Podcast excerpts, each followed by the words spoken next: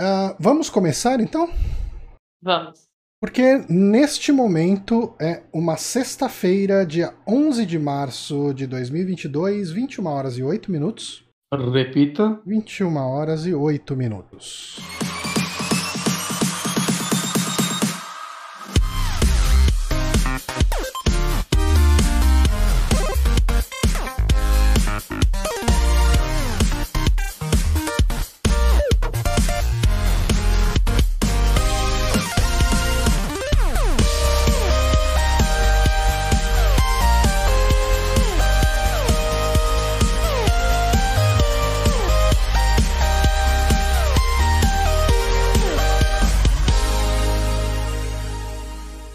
Ok, estamos no ar agora em definitivo.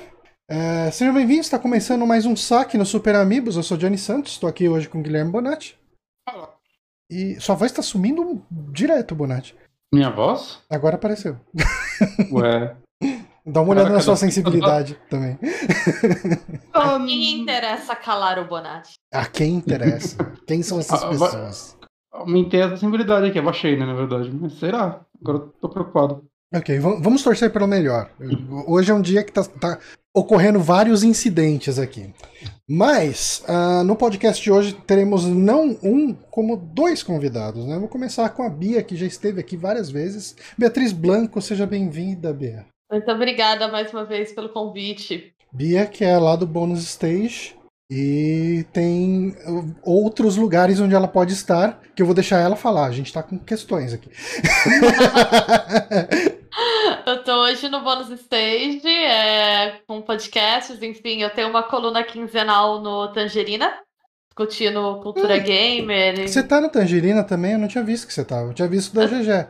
Eu tenho uma. Não, eu sou frila. Mas Ah, eu tô ok. lá, tenho uma, tenho uma coluna quinzenal lá, é, em produção de conteúdo, e enfim, tô. Sigo, né, dando aula e pesquisando sobre videogame e questões de gênero. Maravilha. E temos também um, um amigo meu das antigas, é, que foi uma das pessoas que eu vi no meu aniversário de 2020, que foi o último evento social antes da pandemia, que é o meu queridíssimo Guija, que, que foi meu companheiro de podcast no meu primeiro podcast, que era o Gamer Inconstante. E hoje tá aí pela vida, eu vou deixar que ele se apresente aqui. Bem-vindo, Guija. Boa noite, super amiguinhos. Boa noite, Bia. Muito, muito feliz de estar aqui mesmo, assim, muito bom. Essa balada do seu aniversário que foi tipo o restaurante do fim do mundo, assim, né? Foi. Ficou na minha memória, assim. É, eu queria agradecer demais pelo convite, por estar aqui. Eu queria parabenizar, principalmente o Johnny, é, que demorou apenas sete anos, mais de 335 programas, duas ditaduras militares brasileiras desviadas do mundo para me convidar para esse programa lindo. Muito obrigado. Ah, agora, uma hora acontece. Sim, sim. Inclusive, eu nem avisei o Bonatti, mas eu convidei o Joe Rod pra semana que vem, tá? Que é outro que a gente tá falando, "Ô, vamos marcar desde o começo do site. Reunião de pauta no meio do programa, maravilhoso. É isso aí. A gente vai. É um site muito transparente. Sim. E Tudo Aí é divulgado agora que eu não gosto de Lil Rod e começa a tretar com o Johnny. O site acaba hoje. na frente de todo mundo, na frente das visitas. Ah, mas hoje, né, para quem acompanha nosso site, nossos podcasts, ah, sempre o segundo podcast do mês, a gente pega um filme normalmente de terror, eu acho que nunca foi um filme que não era de terror, ah, para conversar abertamente sobre ele, com spoilers, ah, sem uma área definida onde começam spoilers, a gente simplesmente vai conversando sobre o filme, então fico alerta aqui desde o começo, né? E o filme de hoje, a gente vai falar sobre as boas maneiras. É, é importante eu fazer um, um disclaimer aqui, que o Guija é um dos caras que mais acerta nos filmes que eu potencialmente vou gostar na hora de me indicar. O problema é que ele me indica e eu levo cinco anos pra ver o filme. Todas as vezes que ele me indica um filme, eu assisto e falo: caramba, que filme foda, que animal, não sei o que e tal, tudo. É, cara, tô te falando faz seis anos pra você ver. então. Mas estamos aí. E, e não foi diferente com as boas maneiras. Aproveitei que ele finalmente entrou no Netflix, que eu sou desses. Eu assisto só filme que tá em serviço de streaming. E falei, porra, que filme. A gente já tava com um filme planejado pra pra esse, pra esse programa.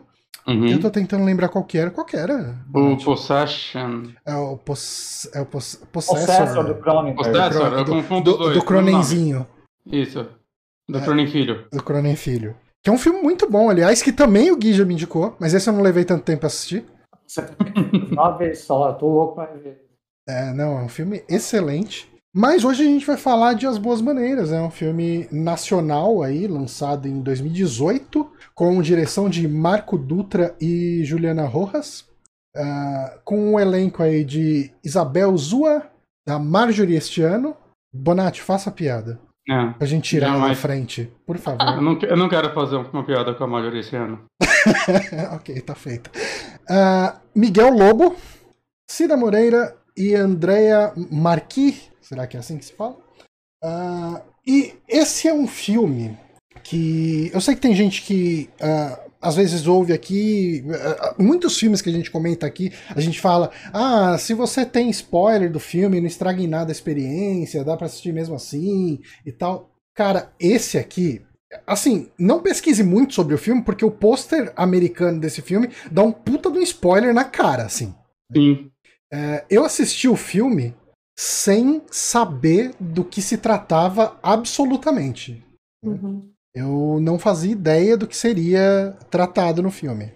Eu só li a sinopse da Netflix, que não fala muita coisa. É uma das vezes que eles não spoilaram o filme na sinopse. É, o Netflix é, é bom em fazer isso, né? Uhum.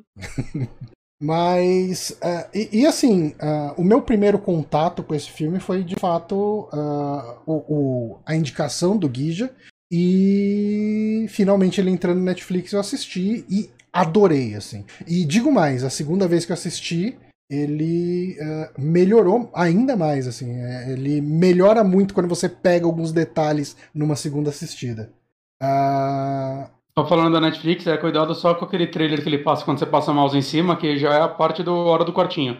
hum, É, Ele não spoiler no texto, mas metem o vídeo. Então, não ajuda se forem ver no PC, não passa o mouse por cima, já clica no play. É, eu eu acredito que o, tanto o Bonatti quanto a Bia tenham conhecido esse filme eh, praticamente por causa desse podcast. né? Uhum. Sim. Assim, eu, eu já sabia dele de nome, né? É. Acho que Uhum. você já tinha comentado, mas eu, não, eu tava enrolando pra assistir. E eu não Mesma sabia coisa. nada dele. Mesma coisa, eu gosto do trabalho da Juliana Rojas, eu já vi outras coisas dela, né? É, eu lembro muito do Sinfonia da Necrópole, e aí eu tava com ele, sabe quando você tá? Ah, vou ver, vou ver, Uhum. bora marcar. Vamos ver isso aí. não. Aí quando você falou do podcast, eu falei, ah, bora, né? Eu já queria ver esse filme faz tempo, e aí eu nem sabia que ele tava na Netflix. Eu fui procurar, aí que eu vi que tava, mas eu vi ele sem saber absolutamente nada também. Uhum. Só sabia que era um filme de terror. E o Guija, então, o Guija foi o cara que fez todos nós assistirmos esse filme. Indiretamente, de certa forma, mas enfim. Ah, eu queria saber como que você conheceu esse filme, como você foi atrás, como ele apareceu pra você. Ele, ele, eu vi no cinema, né? Assim, aqui em São Paulo, não sei se eventualmente tem alguém da audiência aí, de, seja fora de São Paulo. A gente tem uma rede de, de exibição da prefeitura, que é o Especine. né? Aham. E os filmes, quer dizer, aí quer dizer, é um equipamento cultural, público absolutamente necessário, né?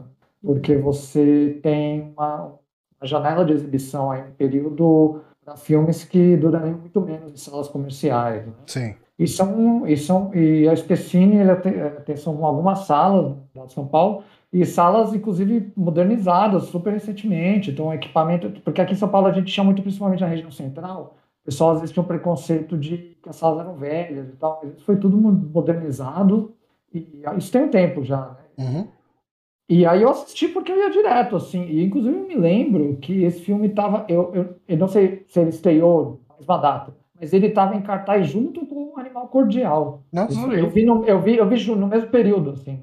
Que esse é um filme excelente pra fazer um podcast É, que também. vocês trouxeram. Não, vocês falaram já, não falaram? Só indicação sem spoiler. Ah, tá. E eu não tinha É. assistido ainda. Eu assisti, tipo, no dia seguinte, assim, que eu gostei da indicação. É, aí eu lembro que eu fiquei muito impressionado, assim, porque foi dois filmes de um gênero que, assim, que, é, que não é um gênero, assim, muito disseminado na cinematografia nacional, por, sim, uma, uma série de questões, né? Uhum. E, o, e especificamente os Boas, o Boas Maneiras, ele vinha sendo muito elogiado em festivais. Na verdade, eu fui, a única coisa que eu sabia era essa. eu não vejo trailer, não leio sinopse, eu vou e vejo. Uhum. Eu lembro disso, eu lembro, da, assim, visitando tudo agora e tal, assistindo, eu lembro que eu sabia que, ok, é um filme suspense, evita um terror, mas eh, o cartaz, o cartaz que você está citando, eu acho que é aquele das mãos, né? É, Isso.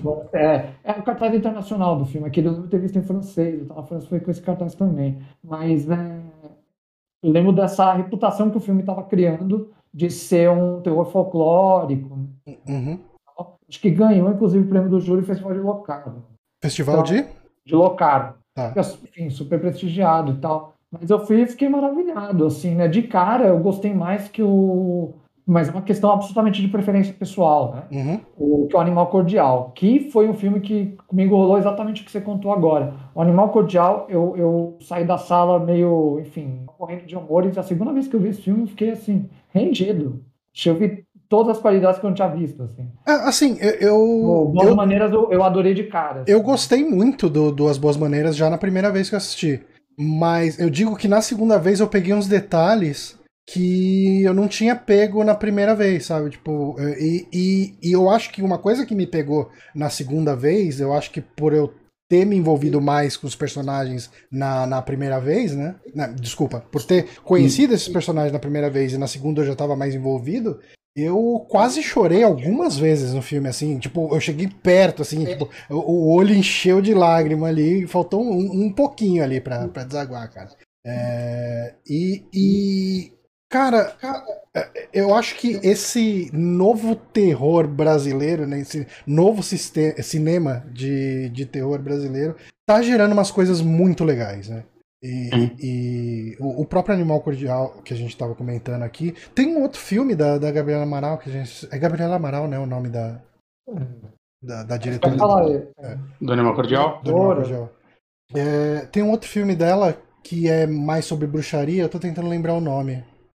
Fez depois, né? Eu não vi ainda. É, eu também não vi. Eu sabia. É, é- é bem interessante, ele é diferente.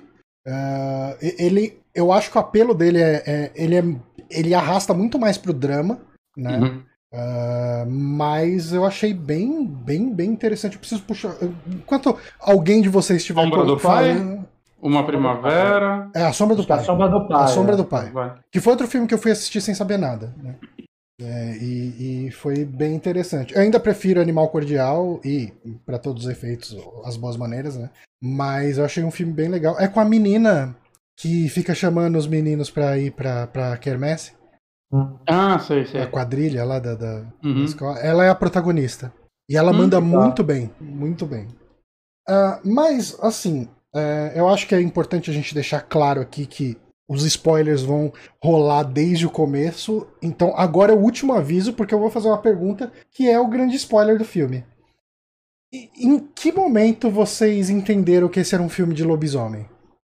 Quando ela conta do cara que, que tipo, do pai da criança. Eu também. Eu- é, foi o momento que eu comecei. Que eu, ah, vai, vai para esse lado, mas eu não pensei que ele fosse ir tão além, saca? Eu pensei que ia acontecer alguma coisa, tipo, no final a criança ia nascer, ela ia morrer, ia ser o final do filme, saca? É, Eu- Ia ser o meio do filme. Eu também, cara, porque Eu- t- é, é muito engraçado que quando acontece essa cena, eu falei, nossa, final, né? Aí É. eu acho que eu fui pausar pra pegar um suco, alguma coisa. Eu olhei na barra do Netflix, ele tava na metade. Ele é um filme de duas horas e dez minutos, sei lá, uma coisa assim. do- Sim, eu passei pela primeira mesma experiência. Eu achei que tava acabando, e aí eu fui pausar e aí eu vi. E ele seria um filme Tá excelente falando- nessa metade. né? Não, ele acaba. Eu tava achando foda o fim. Falei, nossa, que incrível, não sei o quê. Aí, ah, tá, ainda tem. Aí eu fiquei até com medo do ritmo cair, né? Mas Uhum. não. Eu suspeitava de um bebê monstruoso, mas eu tinha uma teoria muito louca. Hum. Que assim, né? eu- Eu gosto muito de bebê de Rosemary e falei, ah, é uma reinterpretação, né? Eu achava que ia ser um bebê cavalo. Por quê? Por causa lembra do cavalo tinha- ali tudo. Ela tinha o. Ela fala, ah, era do meu avô, era de muitas gerações, a caixa Uhum. de música. E aí depois a foto dela com o cavalo, do jeito que ela fala da foto. Eu pensei, vai ser alguma coisa, ela tinha alguma relação com esse animal, esse animal era um animal monstruoso, uma deidade, alguma coisa assim. Toda coisa dela ser uma menina meio agro-girl, e eu achava que ia ser isso. Aí quando eu vi que era lobisomem, eu, putz, é um bebê monstruoso, mas não é o monstro Não, não que é o monstro que você tava esperando. Mas eu super achei que ia ser um centauro, um bebê cavalo, uma coisa assim. Ia nascer o Bojack Horseman ali. Mas, mas imagina a família tradicional brasileira. Zoofilia. Então, mas era. Eu tava Não, esperando isso, esse Não, foi o aí eu tô, pensamento. é, tem uma história que o Barcinski, o Pinotti conta, que eu não lembro. Guija, você consegue dar uma mexida de novo lá no, no- na sensibilidade? Sua voz tá sumindo bastante. Tá, por no talo aqui, tá melhor agora? Tá, Vamos agora ver. Tá mais alto, sei lá. Uhum. Que eu não lembro. Até eu achei, bom, assim que fica bom. É, inclusive, é, é, vale alertar que o Nath e o Johnny já sabem, mas vocês, cara, eu admiro essa quantidade de, de que vocês conhecem, assim, de horror, assim. Eu, eu- é o gênero que eu mesmo conheço qualquer coisa, eu aprendo demais. O Johnny falou isso, é muito gentil e tal, mas eu aprendo super com vocês, e ven- eu podcast, ouvindo e tal, porque eu, eu vi a maioria das coisas que vocês viram, mas eu me lembro que no, na excelente biografia do Mojica, é, do Barcinski do Finotti, ele conta aquela história daquele filme de um filme de zoofilia que foi, que foi feito no Brasil com um cavalo, que foi um furor na época, Hum. Caralho. que era essa coisa da chanchada e tal, né? Eu não- E tá lá na sala, eu não vou conseguir pegar o livro, mas é, tem, tem esse rolê que era um filme super proibidaço, assim, né? Exibições clandestinas, imagina tipo, mas é que foi um choque, assim, né? E é- Mas, mas eu acho que, que era uma tese super válida, porque tinha o, a caixa musical, um cavalinho, né? Aham. a foto e o próprio lance de Goiás todo, né? Acho super interessante. E isso é uma coisa interessante também, dessa, desse lance todo agro-girl, né? A, a Marjorie este ano é uma, uma atriz é, é, curitibana, né? E, e ela, ela me passou a goianiense muito fácil, assim, tipo... pra mim, é- era uma pessoa de Goiás ali fácil, sabe? Ah, talvez uma pessoa de Goiás vai, vai achar que eu tô sendo mega preconceituoso e que o sotaque dela não tem absolutamente nada a ver. Mas, enfim, tipo, eu comprei total a, a agro, agropatricinha, né, que ela é. Né? E, e, assim, eu acho que a, a atuação, tanto da, da Marjorie este ano quanto da Isabel Zoar. Uhum. Que é portuguesa, eu não sabia. Nossa, eu não fazia Não ideia. sabia também. Não fazia ideia. É portuguesa. Veio pro Brasil acho que em 2010, pelo que eu vi. Então não- nem faz tanto tempo. Nossa, e, e não dá pra pegar sotaque de Portugal. né? Não. Não. Nada. Ah, Olha o sotaque aí de novo. É, mas, assim, é, eu, obviamente, eu não acompanho novelas e, e- e eu acompanho muito menos do cinema, do cinema nacional do que eu deveria. E eu fiquei, principalmente nessa segunda assistida, eu fiquei muito surpreso com a qualidade de atuação na sutileza da Marjorie este ano. Sabe, em todo momento que ela passa o desconforto, os momentos que ela passa a tristeza por ter sido abandonada pela família e amigos, tipo, num olhar. tipo, tem aquela cena do shopping que ela tá comprando um sapato e daí ela vê uma amiga dela, um- uma parente. eh, Não ficou muito claro pra mim se era. Parece que é uma ex-amiga, tem uma cara assim. É, então, eu, eu senti que era uma amiga, podia ser uma prima de repente, mas enfim, uma conhecida dela. E daí ela vê a menina na- na- no caixa pagando. Ela fala, nossa, você por aqui, nem sabia que você estava em São Paulo, que legal, não sei o quê. A menina dá um olhar de desprezo, nem responde, segue. Ela, você vê a felicidade dela sumindo, a decepção vindo, a tristeza, e ela vira para aquele Passando. momento de engolir o orgulho e fala: Não, eu, eu vou levar esse aqui mesmo, sabe? Tipo, todas, todas essas nuances da interpretação acontecem em segundos. E, e, e, cara, eu falei: Caralho, mano, que, que atuação incrível, sabe? E, e a atuação da, da Isabel, né, como, como Clara, né, como essa babá, né, que é contratada ali, e é uma pessoa com uma vida bem fodida, né, gente, isso é estabelecido desde o começo, os problemas para pagar aluguel, e a, a, o jeito que a senhoria dela vê isso tudo, né, ah, putz, vamos ver se nesse emprego você para, né, sabe, vamos, ver se agora dá certo, sabe, é uma pessoa com a vida cagada, ela quer arrumar a vida dela, mas não tem oportunidade, então ela chega lá sem referência, aí tem aquela aquela entrevista que é tensa pra caramba. O jeito que é construída a entrevista, é, cara. A, a gente assiste muito filme de terror e sutileza não é o forte de filmes de terror, principalmente dos mainstream. Né? É, e, e o jeito que é construída, a, cara, a abertura do filme, assim, a primeira cena, que ela chega no prédio, e daí ela se identifica, e daí leva um tempo do porteiro meio que checando se é pra deixar ela subir ou não.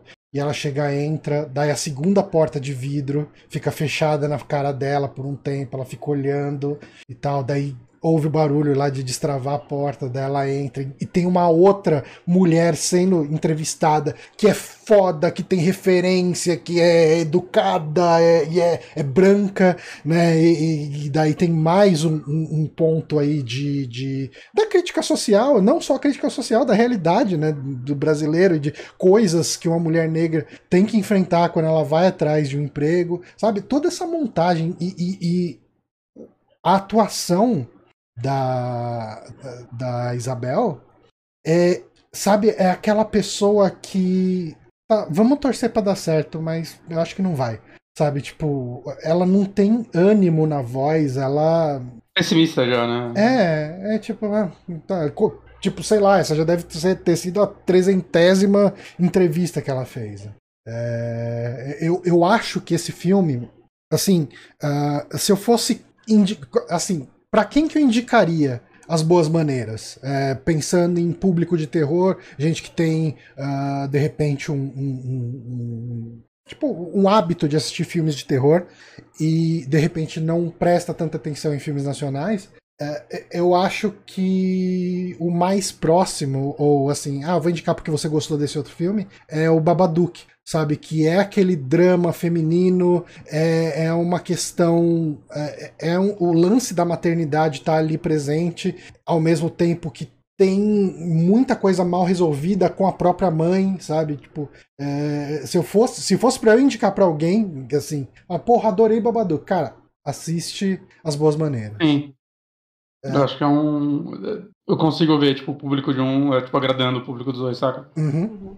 E fa- falem também a opinião de vocês sobre esse, tipo, o que, que vocês acharam das atuações de maneira geral da- das personagens, das protagonistas, eu acho- principalmente. Eu acho que principalmente dos adultos, né? É que criança é sempre difícil julgar a atuação, né? Uhum. Tipo, é difícil, né? Elas estão lá fazendo um, um trabalho infantil e tudo mais, que não conseguem. É, mas eu acho que todos os adultos estão muito bem, né? Eu, eu acho que, tipo, você fala dessa estranheza, eu acho que é- ela persiste por mais tempo, inclusive, né? Porque eu gosto muito de, tipo, os, os primeiros momentos de trabalho dela, né? Sim. Quando a Ana começa a falar pra Clara fazer umas coisas que parece que não, não tava muito Não, é- combinado é- pra ela fazer. É o Vagas Arrombadas, o filme, né? Esse começo. Total, vagaz arrombado. E aí, tipo, na hora que ela pega e fala, ah, eu vou pra um bar. A Ana, tipo, é, que hora você volta? Tipo, é, ela quer controle da vida da, da Clara. Uhum. Saca? É, é um desconforto que persiste por muito tempo. E até depois que começa a rolar o romance entre elas, tem umas quebras às vezes, né? Tem uns momentos que, tipo, tá esquisito ainda. Uhum. Né? Não sei se era só eu que sentia isso, mas às vezes parecia que a Ana dava umas abusadas nos dois sentidos, assim, da relação das duas. Sim. Sim, sim. Não, é, eu, eu concordo. E isso é uma coisa interessante, já que a gente já mencionou a questão do, do tema ser lobisomem. Uma coisa que eu peguei nessa segunda assistida, que eu não. Lobisomem mais bonitinho da história, vale falar. Muito, muito fofo. Eu queria ter um. Aliás, que dinâmica filha da puta é essa do moleque ter que ser depilado toda lua cheia, né, cara? Nossa, e, é assim, o fato dele ter que ser acorrentado também parece desconfortável, mas Parece um depilar pouco. todo dia seguinte também parece pior ainda. É que o, o acorrentado a gente espera, né? Depilado foi uma inovação, assim, do gênero. Foi a primeira vez que eu vi. Geralmente passou lua cheia, some tudo os pelos, né? É, E é- essa dinâmica também dela com, com ele, né, já se adiantando um pouco mais pro filme, me lembra um pouco alguns filmes, tipo aqueles... é, Eu esqueci o nome daquele filme da, da, da mulher que foi sequestrada e fica com o filho num quarto... Ah, eu esqueci o nome, o quarto de Jack? Alguma o coisa Jack- quarto de Jack. que ela meio que tem que criar uma situação pra criança não tirar um trauma daquilo, Uhum. né? Então, tipo, ah, hoje é dia de quartinho, saca? Como se fosse algo legal, e ela vai lá e acorrenta ele fecha ele numa porta de cofre, sei lá, super grossa. É, essa dinâmica meio desse tipo de filme, assim, que é, é bem desconfortável. E, e, você se pergunta, tipo, até quando essa criança vai engolir essa? Uhum. E né, o filme casa bem no momento em que ela para de engolir essa. Sim. Mas eu tava falando da questão do, do, da relação das duas, né? E principalmente essa relação amorosa, né? Afetuosa, uhum. talvez, mais do que amorosa. É, a primeira cena que as duas é, é, se beijam, por assim dizer, na falta de um termo melhor, a, a, primeira vez que eu assisti, eu falei, nossa, é um amor meio agressivo e tal. A segunda vez, assistindo, eu falei, nossa, ela claramente quer comer a, a, a, Ana claramente quer comer a Clara. Porque o, não é beijo. No sentido canibalístico. É, no sentido canibali canibalismo. Claro. Sim, claro. Porque ela chega, ela vai lambendo, sentindo gosto, indo e, e quando ela vai pra boca, ela vai para morder né? E, e, daí entra a questão, eu, eu, lembrei disso por causa do que você estava falando, né? De da relação ser abusiva em dois sentidos, né? Tipo, é uma relação profissional abusiva, porque ela chega Sim. lá para ser babá e fala: ah, você cozinha? Ah, então, mas eu preciso de alguém que fique aqui direto. E, e, logo depois daquele corte dela fazendo as tarefas de casa, a gente vê ela pintando o quarto do bebê, sabe? Tipo, é, é, é, todo o trampo que, que, que é pra ter, ela tem ali, cara. Tipo, o, todo o trampo que não é pra ela ter, ela acaba tendo ali. Ao, ao, mesmo tempo, é muito legal você ver a Clara quando ela vai naquele encontro no bar com uma outra mulher. Uhum. E ela é outra pessoa. Ela, ela, tipo, muda completamente, assim, ela tá confiante, saca? É, é, ela vira outro personagem, assim, eu acho muito incrível isso nela. E eu acho que mais que isso, né, ela ela é cínica, né? Uhum. Tipo, o jeito que ela, que ela fala com a, com a mulher lá que ela se encontra ali. E eu fiquei meio na dúvida de como aquele. Assim, num primeiro momento eu tinha entendido que elas tinham um encontro marcado, talvez alguma coisa de, de aplicativo de relacionamento, alguma coisa do tipo, né? Mas daí depois assistindo de novo eu falei, não, não, ela tava no bar, daí a outra menina chegou, né?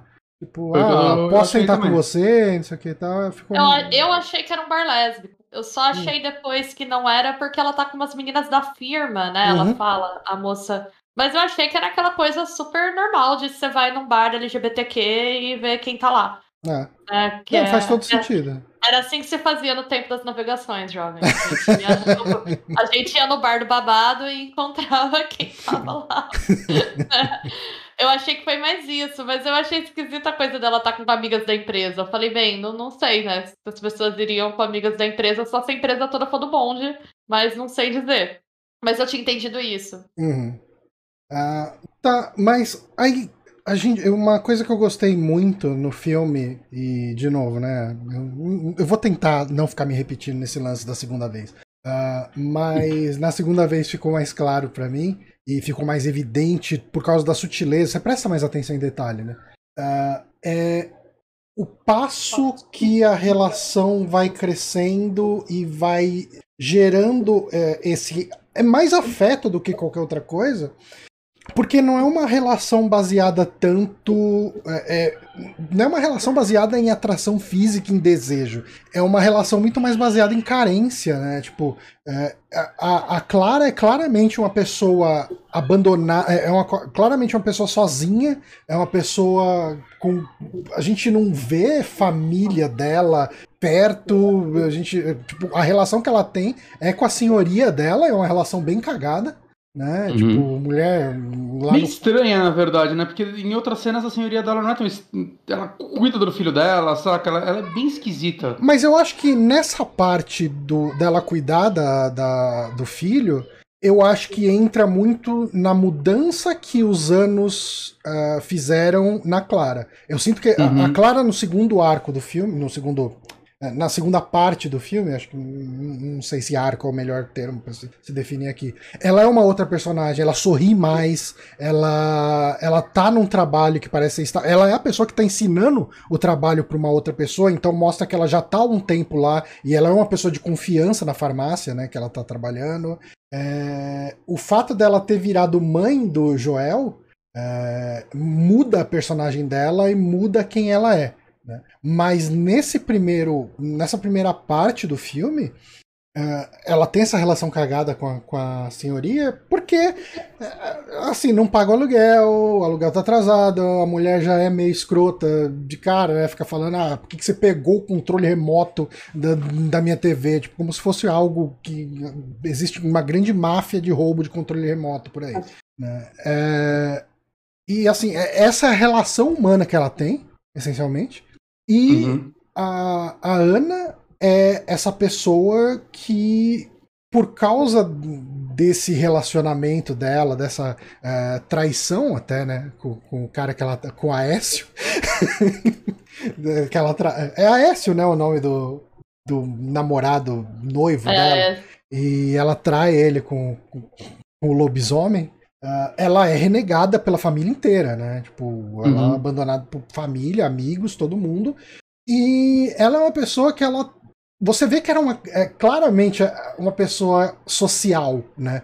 Que gosta de dançar, gosta de ir pra festa, gosta de balada, só que, assim, ela foi expulsa de casa, teve que ir para São Paulo, né? Sair de tudo, perdeu contato com toda a família. Tem uma hora que ela fala, né, do pai dela, que o pai dela não fala mais com ela e tal. E, e a, a Clara tenta dar uma apaziguada, fala: Isso passa, calma, tipo, é uma fase, vai dar tudo certo e tal. Mas ela tá claramente abandonada. E, cara, o, o, o olhar de tristeza da, da Marjorie este ano, quando ela faz essas cenas, porque é, um, é uma coisa que eu imagino que seja muito difícil de interpretar, porque é um olho de choro e um, uma risada na cara.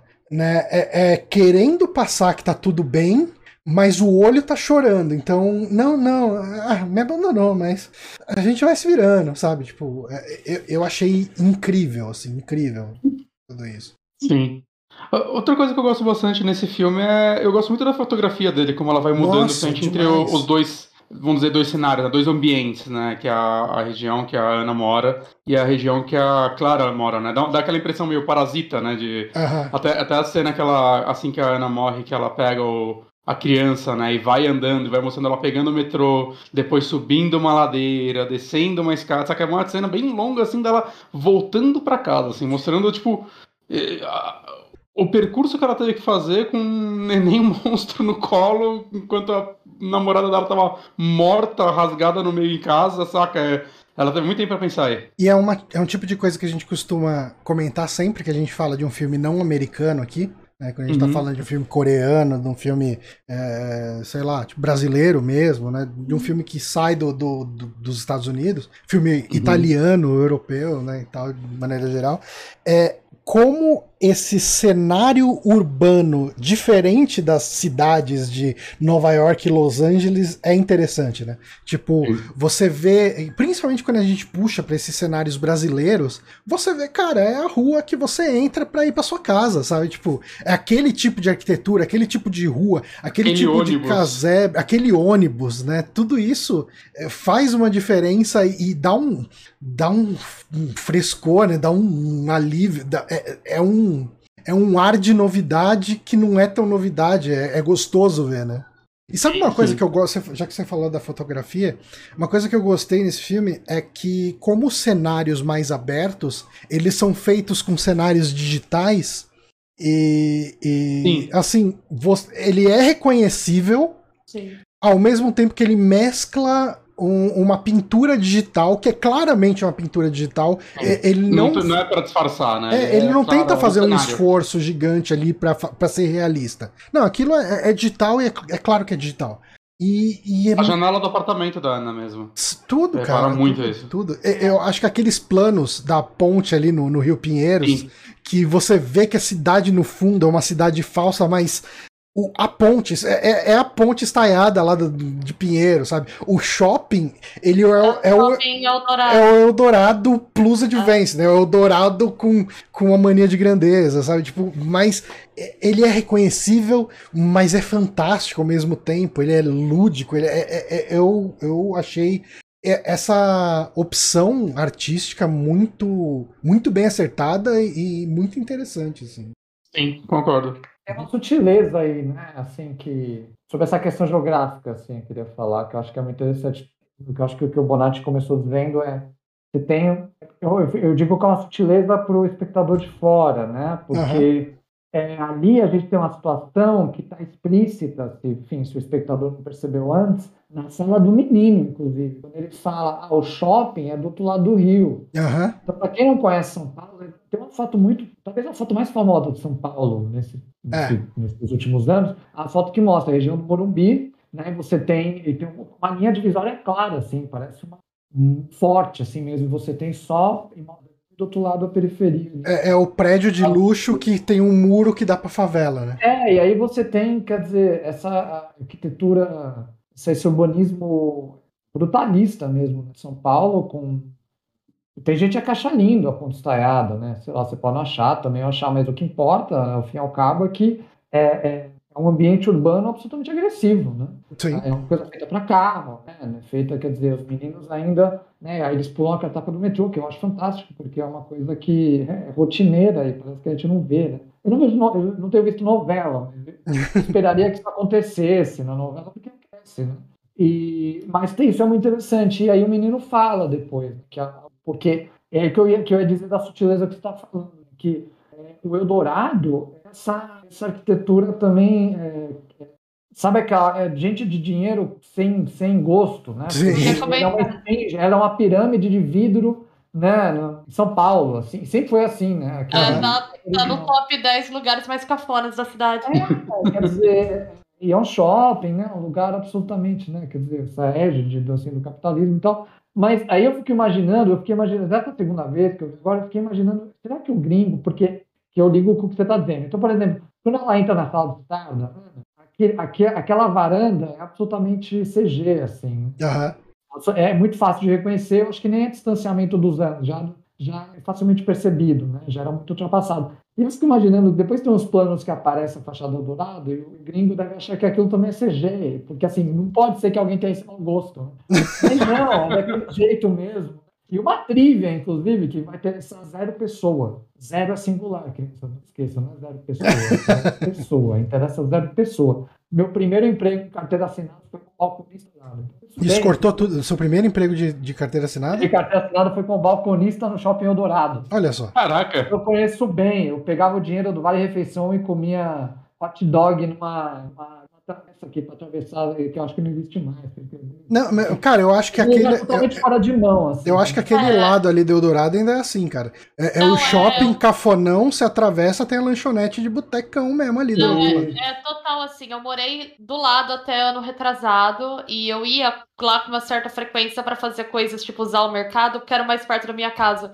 Você sai, tem os botequinhos, assim, tem um forró lá que a galera vai. Ele é, é uma ilha, é uma coisa meio estranha, assim. Aquela... Essa coisa de São Paulo que talvez pra gente, enfim, pra gente que é, quem é daqui ou quem viu muito filme feito aqui, é, mas quer dizer, tem a obra do, do que, assim, só ao redor e tudo que, que, que, é o que você mostrou, por exemplo, do primeiro plano desse filme, assim, que é genial, né?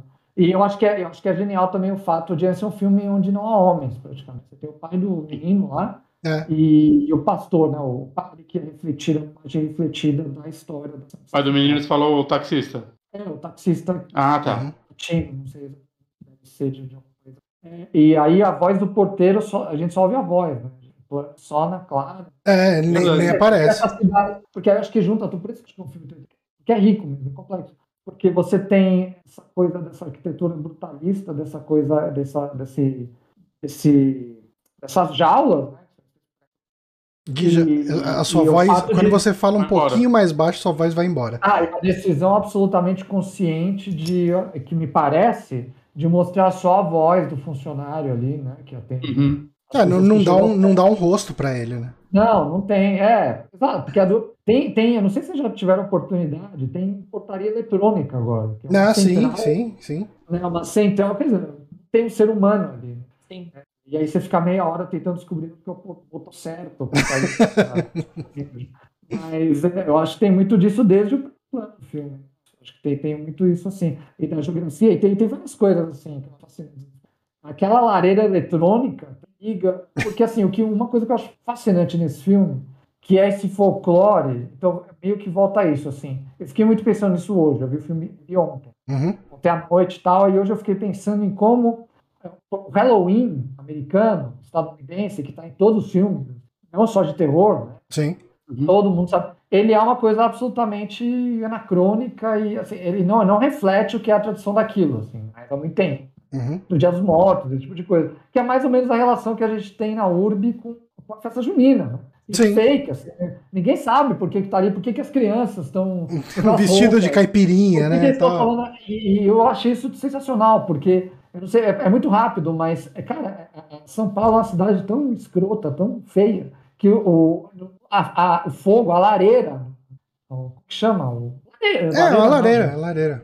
O fogo feito ali é fake, é celofane, assim, É. as crianças se queimar, enfim. Mas eu lembro de quermesse de igreja ter fogo real, né? Ah, sim. sim. Mas aí você li- você liga com a lareira da, da, da Ana lá, que é aquela lareira eletrônica, horrorosa. Lareira eletrônica é uma parada que eu não É um entendo. negócio de mau gosto horrível. Compra um aquecedor, né? Que horroroso. Liga na TV um- uma lareira e deixa lá, então. Não, aí tem uma arquitetura de uma lareira, né? Que faz Sim. por os retratos. tal, Vocês lembram que no Netflix, logo- no começo do É, Netflix, tinha uma das coisas que tinha era uma lareira ali em HD, pra você ficar Ele- vendo uma lareira Era em na TV. 4K, mano. E Em tem quatro- vídeos, no, tem vídeos no YouTube também. É, cara. É, sim, não, é 12 horas de. de Lareira e aquário. Mas é engraçado. Parabéns eu tava vendo- pra, pro consumidor. Eu tava vendo esse filme com meu marido e a primeira coisa que quando apareceu a lareira, ele falou assim: Isso existe? Não, isso Tipo, de falou- fato existe. Aí eu falei: Existe. Ele, não é possível. Ele achou que era alguma coisa tipo do realismo Do fantástico, filme. absurdo do filme, mas não. Mas você sabe que tem isso, né? Porque acho que é um filme que ele pega folclore, ok, não é uma invenção. Mas é muito de um- uma chave, uma chave muito folclórica, porque aí o que eu acho que eu queria ouvir de vocês e conversar com vocês, que eu acho que, que de novo, eu tenho muito, eu gostaria muito de ler o roteiro desse filme, porque ele, ele tem umas escolhas que eu acho muito inteligentes de vocês citaram o Babadook, por exemplo, é um filme muito intenso, assim. Uhum. cara, é muito intenso. Assim. E esse filme ele não tem isso, mas ó, me passou consciente, né? Que você tá uma chave de talvez esse realismo fantástico, como ele falou, mas puxa para essa coisa da mão sem cabeça, Aham. lobisomem. Mas eu acho que tem uma coisa que é mais interessante ainda, que eu acho que vocês estão totalmente acostumados, porque o terror mexe muito com isso, que é a- que para mim é uma das chaves do filme, de verdade, que é a questão da igreja no filme Hum. tal. E, e, e aí tem, tem- inclusive no final, a gente vê que aquele pastor, né, padre, que Padre, é né? o professor, que é o padre da quermesse, ele é que nem os caras que vão atrás da fera lá, no Belém é Fera, assim, é- então é a família cidadão bem, assim. Aham. Mas ali não tem muito julgamento, porque é difícil mesmo. Isso que eu acho interessante, assim. E uma É, coisa que eu gostei disso tudo é que essa visão do lobisomem que a gente tem nesse filme é a visão do lobisomem brasileiro, né? Ele, ele, ele não é tanto o lobisomem que a gente vê nos filmes de lobisomem americanos, né? Ah, eu achei que tem uma citação bem clara ao lobisomem americano, da transformação do menino, quando tá no shopping. Ah, tá, ok. Não, mas aí é uma questão, mas eu falo principalmente por causa da lenda do padre ser Sim. lobisomem, que isso era uma coisa que eu, eu lembro de ouvir É. quando eu era criança, né? Não, porque o padre, quando ele, ele casa, se o padre casa, ele vira lobisomem, sabe? Tipo umas coisas assim, porque se o padre deixa o, o, o, celibato, ele é amaldiçoado pra, pra virar um lobisomem. Eu lembro de ouvir essa história quando eu era criança, sabe? É, então, eu, é, eu achei que isso, que eles têm. Mas eles tentam vincular com o imaginário do, do cinema estadunidense nessas situações visuais, sim. Então é um lobisomem brasileiro. Uhum. Mas aquela cena dele da transformação do shopping, que eu já vi o lobisomem americano muitas vezes, gente. Eu adoro Ah, não, é, é totalmente É. lobisomem americano ali. E eu achei que eles fizeram, tentaram realmente conectar com. É que é aquele negócio, né? Tem quantos filmes de lobisomem no Brasil? Talvez, tipo, um. Se, se você tem a chance de fazer um filme de lobisomem, você vai querer homenagear, tipo, um dos mais famosos do mundo, talvez. É, então, acho que a que- transformação é, é muito parecida mesmo, né? Obviamente, né? Com bem menos detalhes, bem mais. Mas eu, eu acho que também dá uma roupagem de cultura pop, né? Que eu sinto Sim, que é um movimento que o cinema nacional tem feito nos últimos anos. Uhum. Uhum, Você pegar, por exemplo, sei lá, pegar um dos que foi mais comentado, né? Bacurau. Dos últimos uhum. Bacurau, ele tem, ele tem uma um apelo pra cultura pop, né, pro cenário de cultura pop em geral, né? Você vai ter lá o não é um ícone pop, Sim. né? Eu, eu, eu acho que poderiam fazer cosplay dele, né, por exemplo. Então eu sinto também que tem o filme, ele tem, ele é muito inteligente no- nesse sentido de pegar essa lenda, fazer um um terror folclórico, colocar referências nacionais, mas ele tá conversando com questões de cultura pop também. Tem coisas né, na própria relação dos meninos, das crianças, que me lembra muito como cinema de fantasia. Ah, Fantasia, de, que apela pro fantástico, mitologia,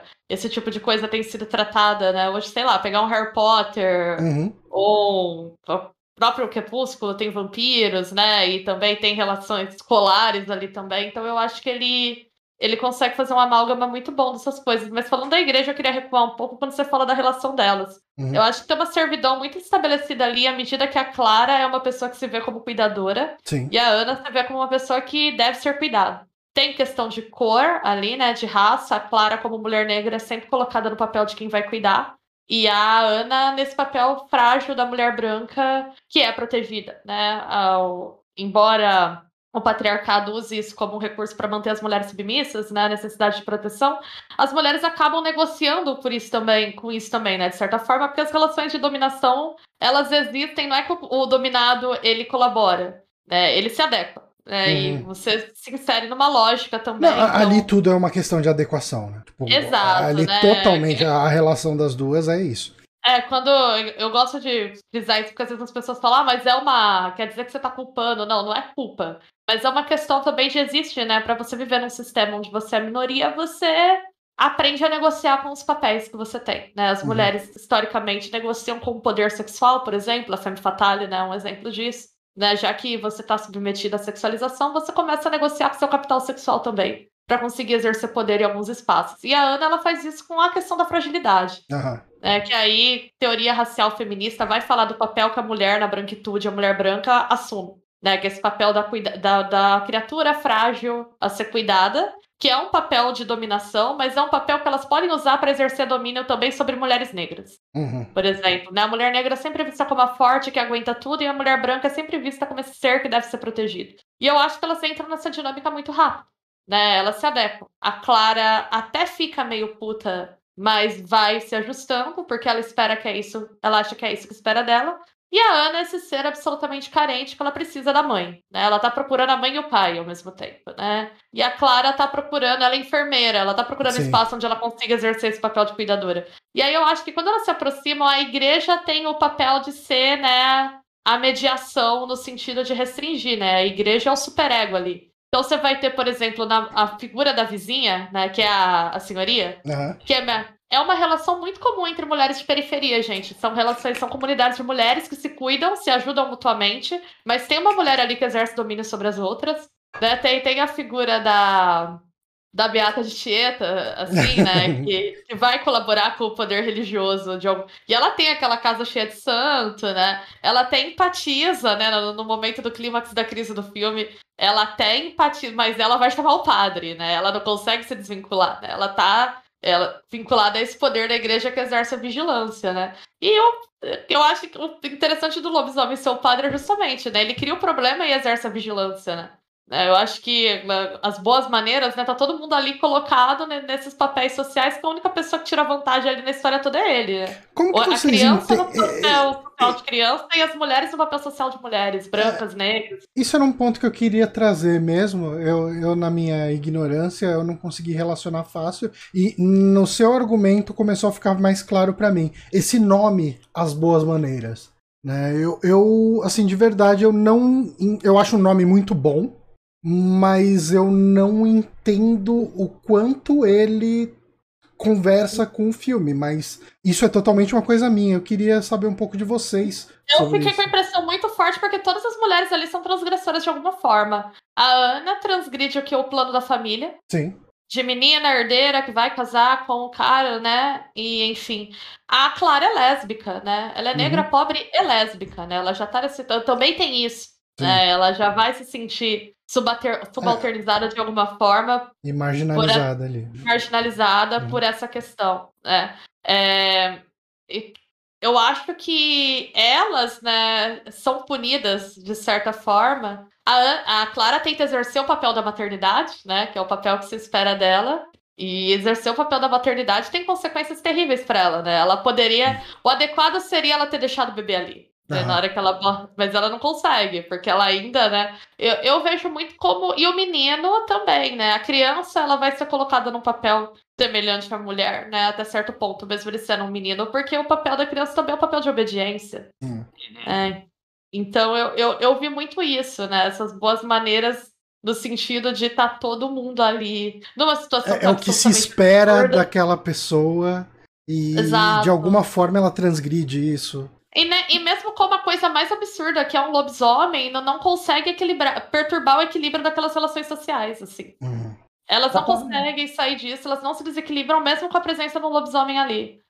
Porque você tem, é tipo moral e bons costumes, assim, que é essa, porque o, o que, para mim o que acontece ali, perfeito, assim, concordo exatamente o que a Bia falou, que, inclusive que eu acho que é um erro que alguém pode cometer nesse filme, que pode achar que ela se equivale em carência. Hum. Na verdade, não, né? Na verdade, a carência tem. Ok, as duas têm, por motivos diferentes, mas elas têm, só que elas não se equivalem. Não, não, não, de maneira nenhuma.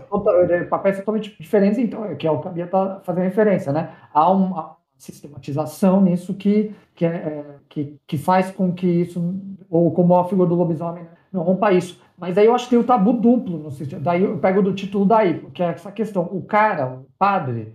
Então, tá, porque esses mitos eles surgem muitas vezes como recursos úteis para que tabus não sejam quebrados, né? Uhum. Na sociedade, né? Então, incesto, você vai ter. Por aí vai, né? Uh, e aí, o, aqui funciona, eu vejo que então ele, ele quebra essas boas maneiras pelo fato de relacionamento, já que ele é uma figura eclesiástica, e, e, e ela por um por um adultério, né? Enfim, por ter, que, que são bons costumes, quer dizer, uhum. dessa sociedade, né? E, ao mesmo tempo que é, também dá para ligar com... De, de, novo, eu acho que... Isso eu acho que é o fundamental, essa coisa, tipo, família, tradição e propriedade. Assim. Uhum. Isso, isso quebra toda essa... Quebraria toda essa ordem, é, quebraria toda, toda essa ordem da sociedade, claro, e é, irremediavelmente, irremediavelmente machista, né? Enfim, e daí que eu acho, de novo, tão importante ser centrado nessas mulheres. E, e que, como a Bia apontou justamente, né? Assim, né? de, de outra classe social, econômica, negra e, e, enfim, da comunidade LGBT, provavelmente ali, pelo que é demonstrar no filme. E as consequências disso são. Então, no, ao mesmo tempo que eu imagino que um, algum espectador tenha um sentimento meio que de vingança na hora do parto também. Que, hum. sim, o, o, é meio um justiçamento disso, assim, se você pensar por esse lado, né? Da, de, de ter quebrado esse tabu e ter tido uma consequência para ela a, a, mais horrível possível, né? Que, que é parto. Mas também tem a. Acho que a Bia citou, eu, fico, eu acho muito difícil isso, assim, de escapar dos clássicos, assim. Porque, cara, eu vi, acho que em um mês, eu vi três filmes com crianças em comum. Esse, Hum. O Anete, do, do o último dele, é uma paródia de musical, e o Lamb, é o que é de uma diretora. Que não tem nada, que na verdade o Lamb lembra muito, o Anete não, que é uma paródia do Lamb, Ovelha, né? Ele é muito, ele lembra demais o é um filme totalmente diferente. Eu tô quase assinando o MUBI por um mêsinho pra, pra ver é, Ele tá lá, ele, assim, ele tem... Não só o Lamb, tem um outro filme que eu tava querendo ver lá, eu esqueci o nome dele. Da diretora do Raw, esse daí vale a pena. Ah, o Titane, né? É, ele mesmo. Mas, assim, é muito difícil, né, escapar, né, Bia? Porque o negócio da, do bebê no apartamento, da fragilizada... A minha cena preferida do eu vendo agora, eu não lembrar de muita coisa. Está falhando muito aqui já. Eu lembro de muita coisa. Agora tá, tá. Vai falando. E tem minha, minha cena preferida do Rosemary foi fantástica, que eu acho que tem tinha alguns filmes do Polanski que era canceladíssimo, né? Mas é meu é... diretor preferido e é super cancelado. É, mas então a Bia com certeza vai lembrar que quando o casal Cassavetes, né, e a é, gente, não tô, a gente não tá te ouvindo agora, Guilherme. O e a minha Farrell chegam no apartamento tem, eles, você nota, eles notam que tem um armário que atrás tem uma porta. E para mim é aquela cena mais, assim, mais horrorosa do filme, que me dá, me dá mais medo, assim, porque esse, esse terror, tudo que você é uma falha na simetria, assim, que, que tem alguma coisa fora da ordem. E, e no, nesse filme, do Boas Maneiras, é, acontece em algum momento isso, não lembro quando. Mas tem alguma coisa também que está fora de simetria. Acho que, acho que é o berço, né? Que não está enfim, mas tem, tem a própria lareira, Uhum. as coisas, e aí fica muito difícil da gente fugir. E daí que, por isso que eu enalteço esse tipo de filme. Porque é evidente que ele faz uma série de homenagens, mas é muito original. Sim. É. Ele cita, bom, Rosemary, essa situação é inescapável, mas tem, eh, tem umas, o nome, eu não sei se vocês vão lembrar, sim, aquela, aquela moça que chega nela, que eu tive, na primeira vez eu tive a mesma impressão que você, Bia, achei que era o restaurante, o bar lésbico, assim, tinha certeza que era isso. Uhum. Eu também. E o nome da mulher é Gilda, pirando, assim, será que tem a ver com Gilda, assim? E ela é filme? ruiva, né? Também. Não, O Rita Hayworth, tá longe de ser Rita tudo No final do filme, também a- da, da população atrás dele é, é muito Frankenstein. É, não, é totalmente É, Frankenstein. A coisa da turba também, né? Assim, das chamas, e na torre dos facões, acho que tem É. muito. Uhum. A cena das escadas eu achei meio o gabinete do Dr. Caligari também. Tem, tem. Daquele cenário meio fantástico, que é quase É, expressionista, e aí expressionismo ela subindo. É, agora, sobre isso, assim, que eu acho que demonstra, com essa ótima explicação que a Bia deu, assim, o quão é complexo essa relação, que eu acho fascinante. isso. E aí tem um diálogo que, eu- que, é, que eu até anotei porque eu achei fantástico, assim. É, ela- depois que elas se pegaram, tá, uma, não sei o que, de, dia depois, não sei quantos dias depois, ela faz algum favor para ano, e aí ela fala obrigado. E veja, isso depois ela se cama e tudo. E aí a, a Clara diz, nome um pouco sutil, né, inclusive, diz, Hum. é, é o meu trabalho. Quer dizer, é muito É. complexo isso, né? Assim, cara, é tipo um limbo insuportável, assim.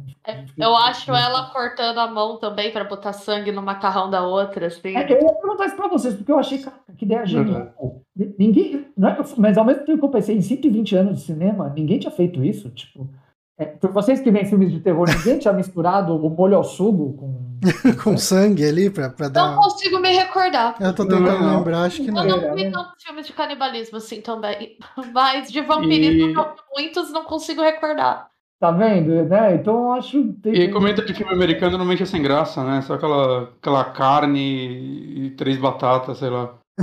Tô nem querendo jogar. Molho ao sugo da, da almôndega. Eu só colocar dentro do ketchup, né? E eles comem. Mas, mas eu acho que é muito importante essa coisa do, do- da exclusão, do tempo que você vai ficar, da exclusão, do, do, do isolamento total devido à quebra dessa. E para, de novo, claro, e, e, e acho que acho que o Johnny foi perfeito, assim, passa por uma série de sutilezas essa direção de ator muito dura, assim, ela tem que ser, é, ela sobrevive, né? vai se virando, e aí eu acho que tá a resposta depois, no segundo ato do filme, ela tem, ela deve viver de bico, né? doméstica, quer dizer, ela tinha um negócio de enfermagem, mas ela tá procurando, enfim, entrevistas, cuidador, esse tipo de coisa, mas e que você acaba caindo nesse círculo vicioso de, de exploração mesmo, assim, né? de, de- de não ter carteira, não ter décimo terceiro, não ter benefício e, e faz um monte de coisa que não deveria fazer. Mas ela depois cria outra relação com senhoria por causa da criança e também por causa de uma mudança de status social de determinada, né? Sim. Isso, isso dá um status a ela diferente. E, e essa senhora, quando aparece, eu fiquei com muita vontade. Não sei se vocês já viram, eu, tô- a gente está usando esse programa, enalteceu o cinema. O primeiro longa do Heitor Dália, o Inga, foi fantástico. Qual que é o Que nome? é uma Inga, é releitura do Castigo, em São Paulo. Tá? Tá.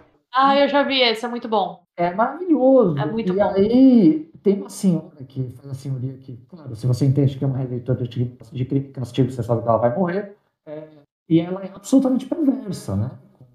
Com, a protagonista. Cara, é a atuação dessa mulher, assim, rouba todas as luzes, assim. Mas é uma mulher, é uma idosa, você lembra, Bia? Assim, que ela é...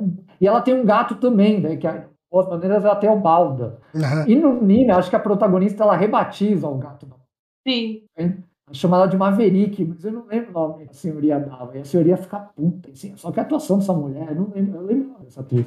É, é Você dá a fantástico. Moreira. Aí, aí, agora coisa, eu, eu fiquei pensando, puta, poderia ser aquela atriz daquele jeito, assim, tipo, muito cruel. Assim, seria filha da mãe mesmo. Mas depois está explicado que ela não podia ser daquele jeito. Porque eu acho que entra isso que a Bia tá falando. É, essa comunidade, essa sociedade que você chama, ela tem essas figuras, né? E que, claro, que passa por viés capitalista também, né? Porque ela é dona do, do imóvel, seja ele qual for, né? Claro, não é, um, não é nem imóvel luxuoso nem nada, mas ela é do imóvel. E ela explora também. explorada, sei lá, por, pelo INSS, sei lá.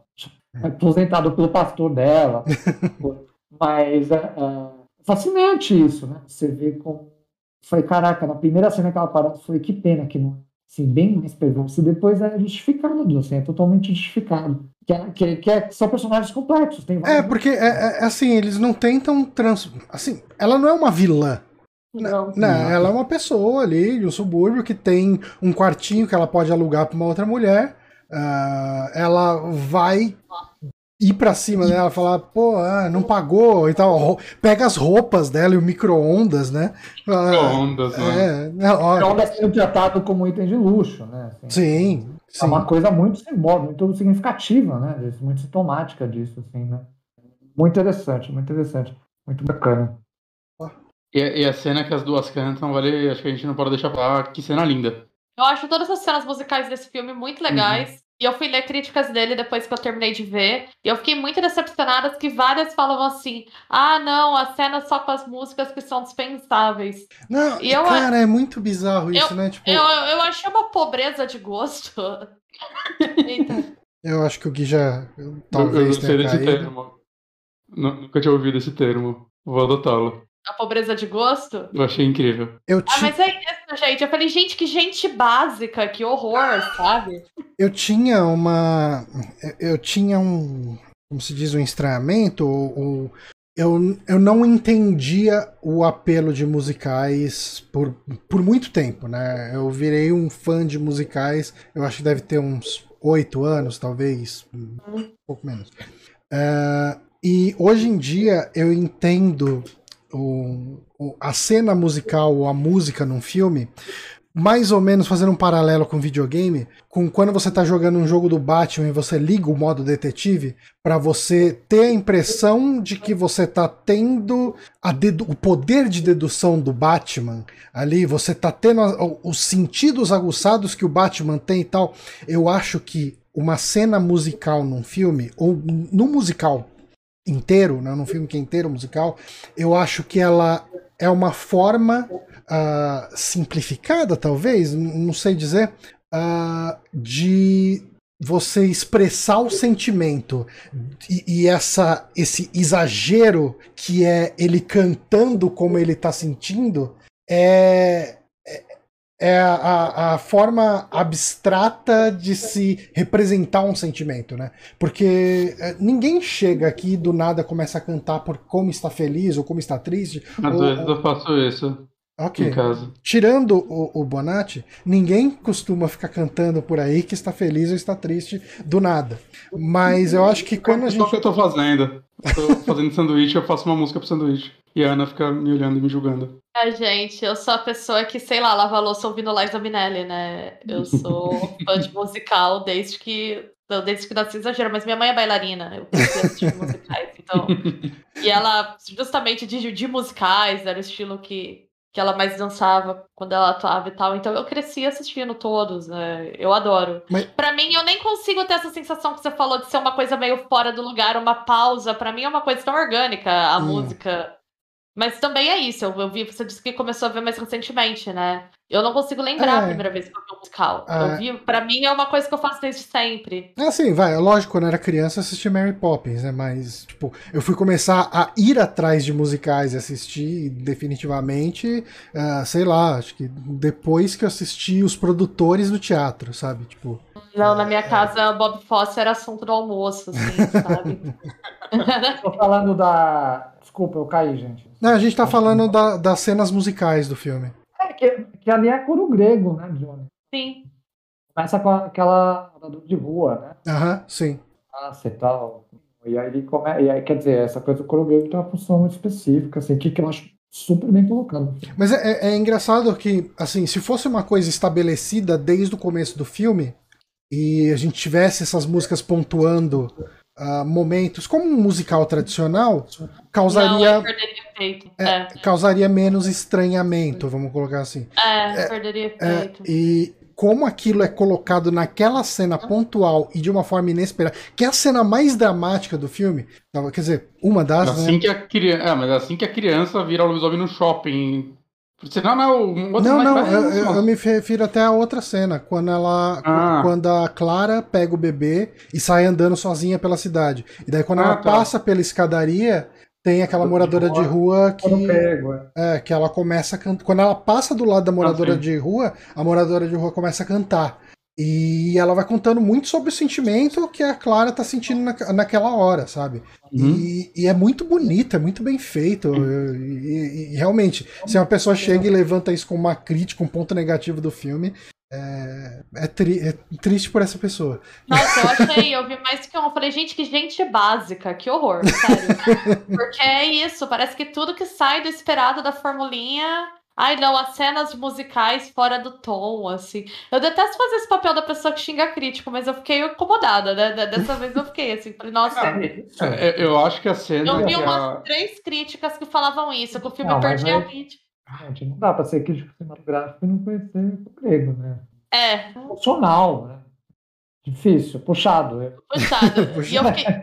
Não, eu fiquei tristíssima, assim. Eu falei, nossa, foi esse meu sentimento. Eu falei, que pobreza de, de gosto, de repertório. Sei lá. Não, e é super, é super legal mesmo. E- e- mas eu, eu ia falar do. Aquela música, é, eu até anotei aqui, que eu cito, esses sertanejos tem vários que eu adoro, assim. E aquele é muito bom, cara, chama Liga.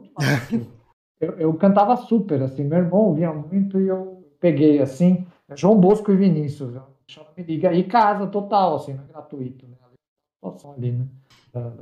Chora Me Liga, assim, é bem bom. E aí tem o negócio da Zoom, A Paula tava reclamando agora há pouco aqui em casa que ela tava cantando essa música por causa do filme, né? Que tava, tava tocando o filme. Ah, lá, ela viu também? É, Ela assistiu comigo da outra vez, Ah, mas agora eu tava assistindo e ela tava na sala, né? De repente ela tava cantando, Chora Me Liga. Tem o, lance da Zumba, que por acaso eu sei que. Tá, acho que é, é Gumba, né? No filme, né? Gumba. Gumba, É, é os uma exercícios. marca. Vocês estão ligados que é uma marca foda esse negócio, assim. Tipo, É, cara, né? É. É pode Você usar. tem, você tem que pagar franquia se você botar na tua academia. Tipo, não, pra você dar aula disso, você tem que ter todo um esquema. assim, é, tem- Ter certificação pra essa porra.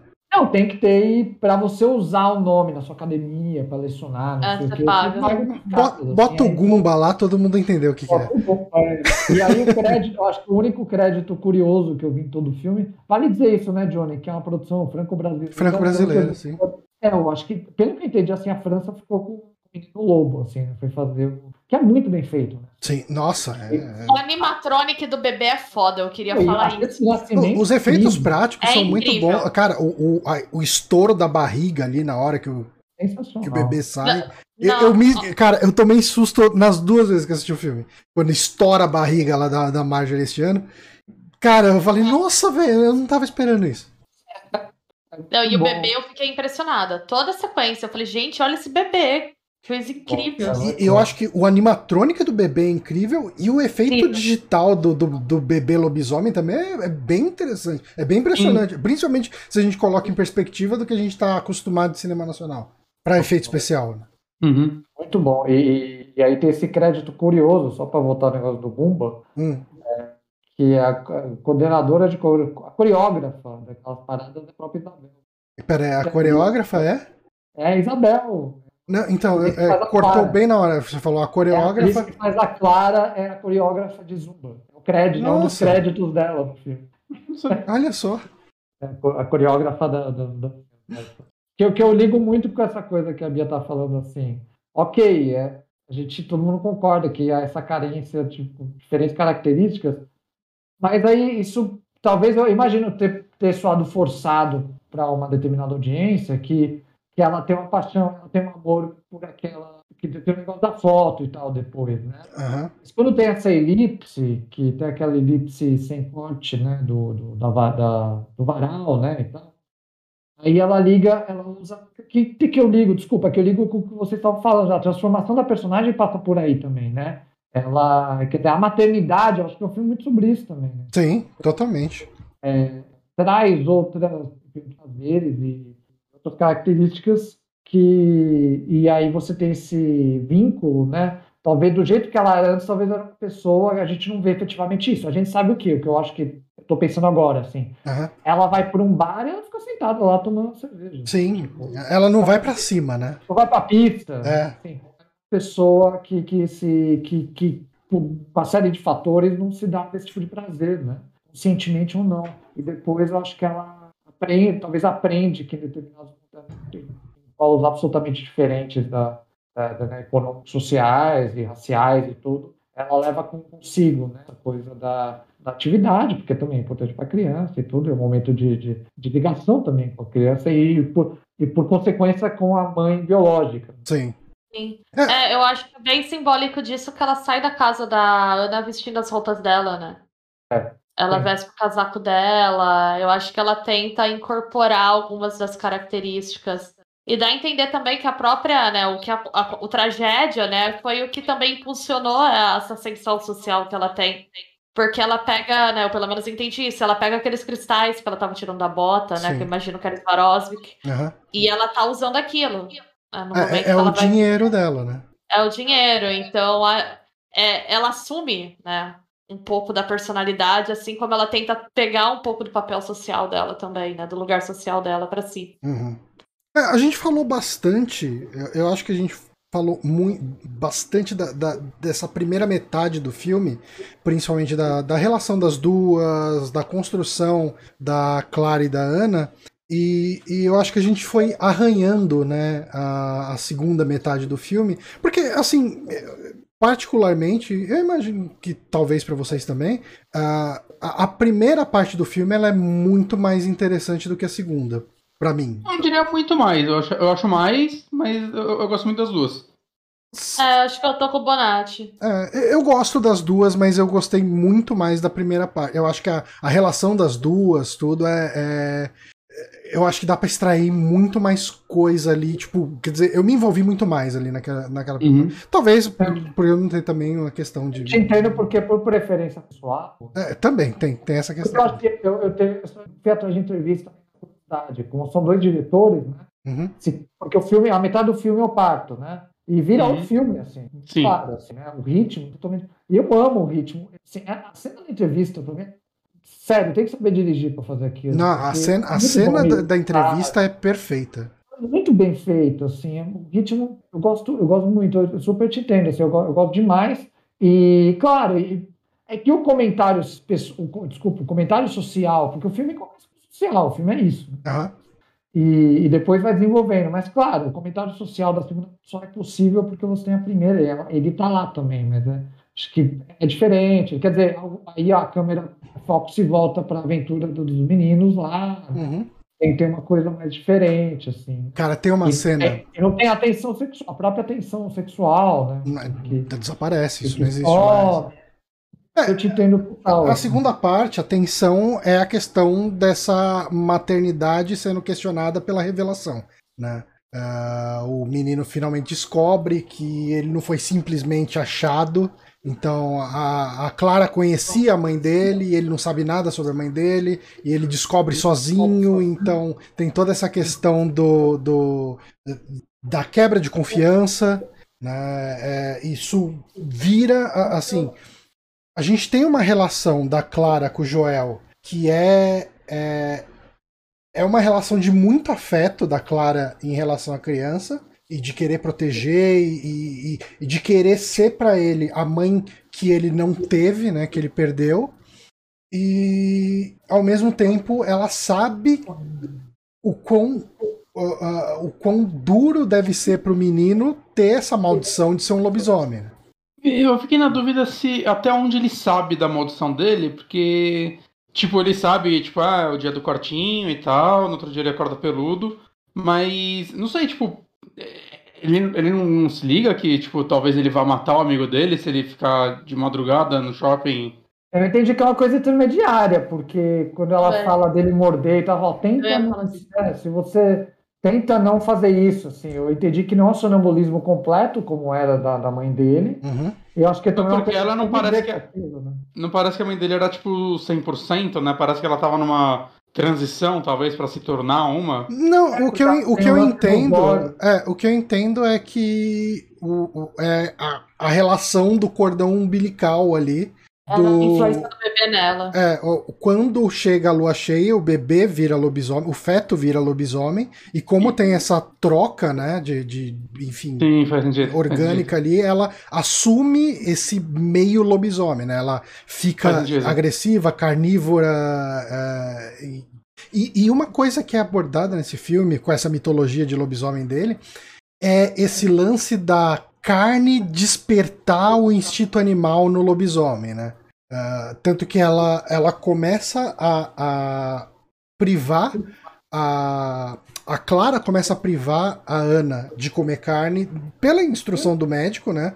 Mas ela enxerga o efeito disso na Ana de alguma forma e ela leva isso pro Joel quando ela, come, quando ela passa a ser a mãe adotiva ali do Joel. Ela proíbe o Joel de ter contato com carne, de comer qualquer tipo de carne, não vai comer. Uhum. A, mar- a- a- a lancheira dele é uns pedaços de brócolis ali, de, de couve. Hum, vai que triste, né?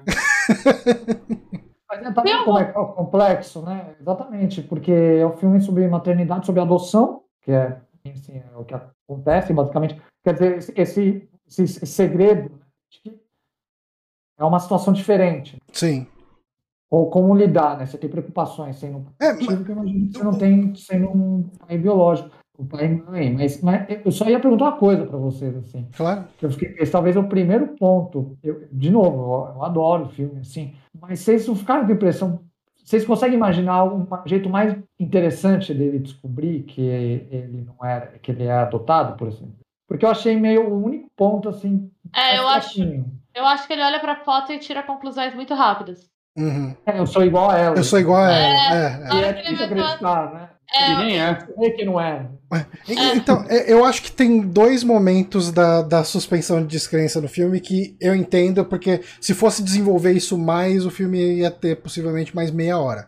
Ah, ma- uma é essa que você citou, né? Que realmente a descoberta é muito abrupta e isso reverte num, num desprezo automático dele pela Clara e, e ele entra nessa rebeldia que eu, eu, não, eu não sei dizer se eu acho muito ruim ou só um pouquinho ruim. Ah, porque, cara, é criança, criança também tem essa. Mas isso foi depois que ele de- comeu carne, né? Então acho que Também tem essa isso questão. tava mais agressivo. Isso e tem da, da progressão. Isso eu acho fantástico, assim, como é que eles solucionaram dele ser uma criança que vai, que vai criando esse atrito por uma condição que ela seja obrigada. Ela, ela é cerceadora Aham. por uma questão mandatória, né? Sim, é, é isso, o moleque vai sair matando gente, como de fato Eu diria- acontece. Não, e de novo, como é complexo, porque aqui aí o tema é outro, é o, é maternidade, paternidade, quer que seja uma maternidade controladora, né? Uhum. O, o atrito que isso causa com a criança, e como é que eles ligaram isso no folclore, no mito do lobisomem, quer dizer, isso eu achei sensacional, né? É, e- mas o o outro ponto que, me, de novo, me gera um. Ah, ok, tá tudo bem, a gente pode passar por cima disso, mas estranho é como, como acontece da mulher morrer e nada de. Tipo assim, ela sai com o bebê. Só É, e, isso- e nada acontece, tipo, não tem polícia envolvida, não tem nada. Ainda mais uma mulher É. é uma mulher negra pobre, sai do apartamento no meio da madrugada. Cadê esse porteiro que a gente só ouve a voz? Eu E, fiquei e as pensando, pessoas, gente, ninguém faz fofoca nesse prédio. e, e as pessoas sabem que ela, porque ela ia com ela até no médico, então até um médico conhecia ela. Então, Cara, Então, prédio, tipo, essa condomínio, condomínio de luxo, assim, cara, você deixa nome, RG, tudo na portaria, cara. É, não, não, não rolou da Atena, tipo, mulher rasga a barriga, rouba bebê, sabe? Os- certeza que alguém ia falar isso, né? Que se a gente for parar pra pensar nisso, sim. É, mas, tá mas, difícil. mas é o tipo de coisa que eu falei, ok, se eles fossem entrar nessa parte da trama, ia ser 15, 20 Outro minutos filme. abordando isso e. Ou ia ser outro filme, né? Ou a segunda parte ia eu ter que ser acho, sobre é. isso, que não é uma história que seria interessante na minha Pois opinião. É, O meu exato. headcanon, eu resolvi isso na cabeça assim, a família cagava tanto pra ela, que quando chegou a notícia de que morreu, eles, ah, foda-se, melhor mesmo, então é isso aí. Morreu Ah, foi bom. pouco, e é assim que eu resolvi pra mim. É, é É uma aquele, é- é aquele meme do, do Jeremy Clarkson, do, do, Top, do Top Gear, que é duas fotos dele, é- ele. tipo, A primeira é ele falando alguma coisa tipo how sad ou oh, shocking, uma coisa assim, e a segunda foto é, é- é tipo de uma cena que foi colado uma na outra mesmo. Anyway. aí, daí você vê como é que. Porque, cara, o filme tem 2 horas e 10. Não, é. ele já é grande o suficiente. voando, tipo. não, passa voando. Sim. Sim, isso aí. Eu tenho cada vez mais paciência, assim, passa voando. E, mas ele precisa, claro, tem toda a ambientação ao fato de enfim, ela ser absolutamente sozinha, naquela Aham. casa enorme.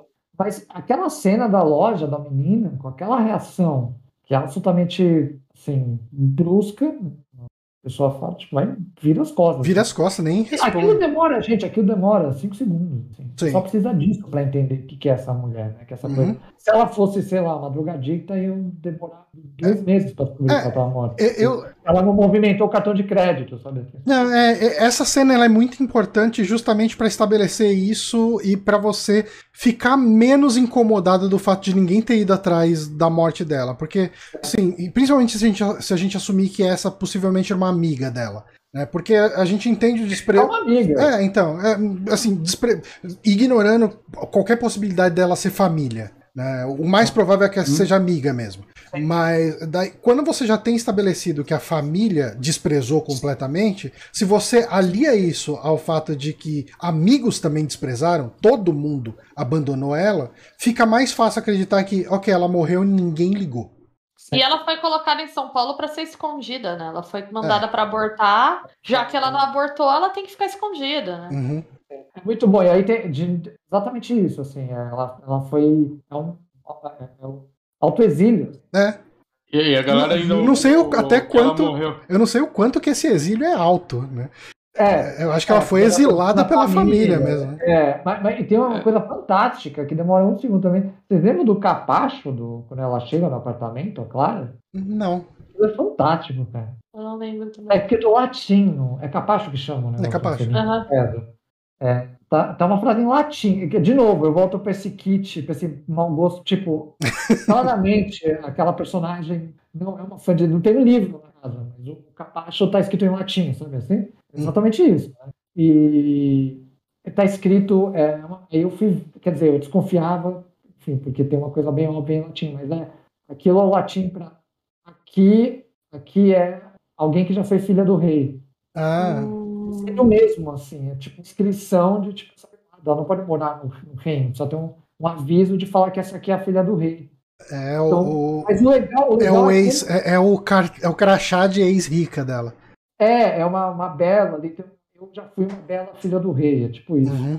E, e isso é fantástico, porque, de novo, como é interessante, ela tá em latinha, assim, tipo, cla- claramente, tanto a Clara como 99,9 pessoas vai sentar-se naquela casa, porque aparentemente não entra ninguém, não, não tem significado nenhum aquilo pra Aham. gente. Sabe assim? Mas, mas assim, é- é essa, essa, sabe loja de. Isso, né? Essas lojas de mau gosto terrível que as pessoas compram porque é caro, não porque, enfim, porque orna ou porque é de bom gosto, seja lá qual for esse gosto, assim. Mas eu só ligo que há, uma, há, uma, há um julgamento estético ao ponto de vista que tá em latim, cara, assim, provavelmente. Sabe, tipo, a, que a gente zoa a tatuagem, que a pessoa não sabe japonês e tatua algo, É. tá sendo xingada em japonês? Tipo isso, assim. né? Não sabe o que tá escrito ali, mas eu acho fantástico, achei, achei muito É, bom. pega as palavras soltas e aquilo nem faz sentido, tipo, num contexto de japonês. né? Tinha a língua da igreja, Hum. né? Exato, e tem isso também. É muito, muito legal, achei. Quase como uma praga. Mas uh, a gente tava falando também das crianças, né? Principalmente desse segundo arco. Tem uma cena que. Eu, eu tenho muitos problemas também com, com o ator Mirim, que é muito fácil errar a mão. Mas Eu, quando. eu acho que é, é, a parte mais difícil principalmente das crianças é a parte de falar, saca? Porque Uhum. o próprio o, o Joel, eu acho que esse menino ele é muito bom fazendo cara de triste, saca? tipo, a, a expressão dele é muito boa no decorrer do filme. Ele abre a boca e você fala, hum, acabou de ler isso. saca? O que é normal, né? O moleque do que? Oito anos também. Eu sou bem Ah, é? resistente com, com ator infantil por isso também. Eu já, já me Uhum. vem o, Mar- o mini Marcos dentro de mim. Fala essas crianças trabalhando. O amigo dele interpreta bem melhor. O amigo dele manda bem. Mas assim. amigo dele é- Ele parece um pouquinho maior também. É, sim, É. sim. É. E é, é interessante. É tem repetente, certeza.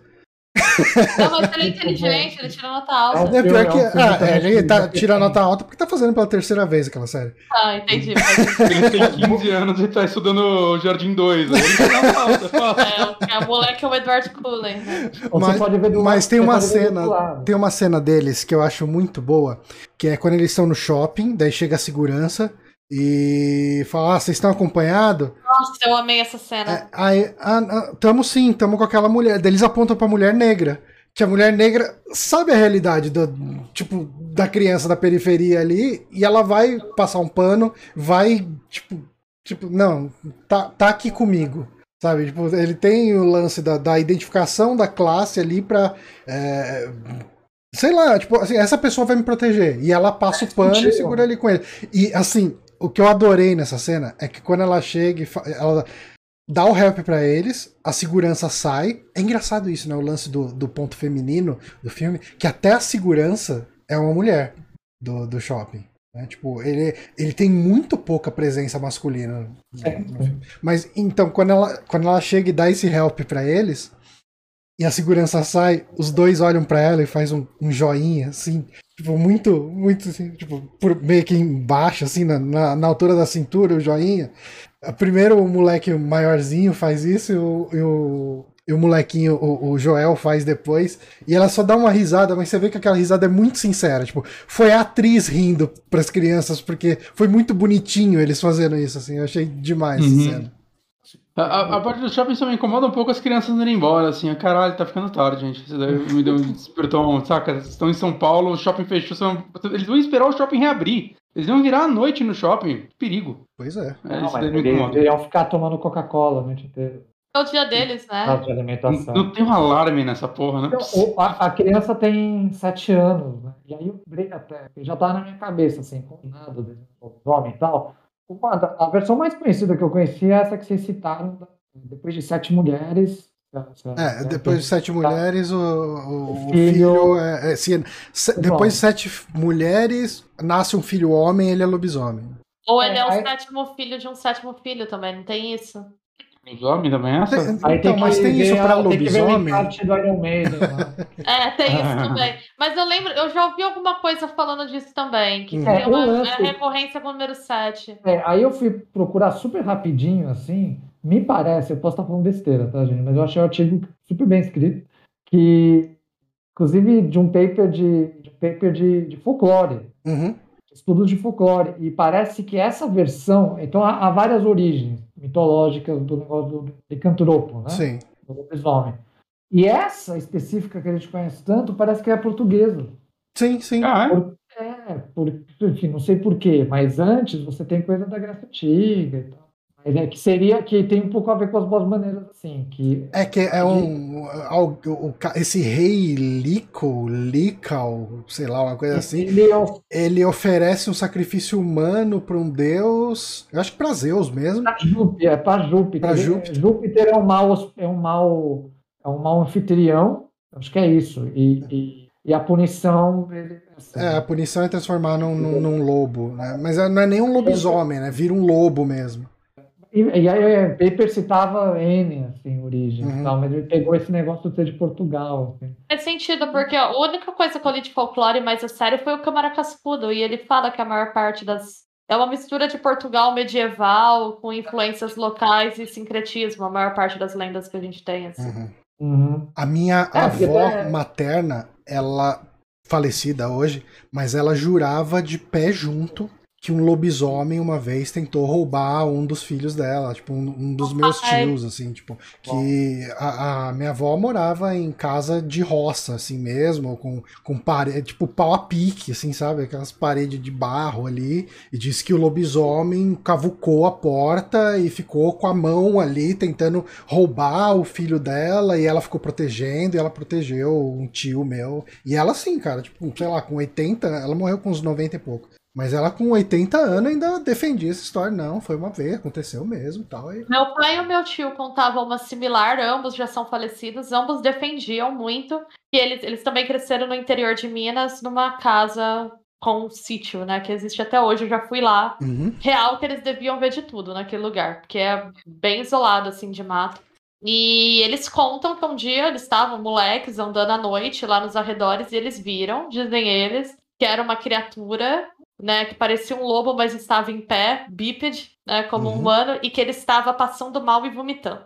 Ok. E que os meninos viram e que ele olhou pra eles e aí eles correram, os dois contaram a mesma história a vida inteira, assim, juravam que tinha visto e é isso, assim, tem isso muito arraigado ainda, né?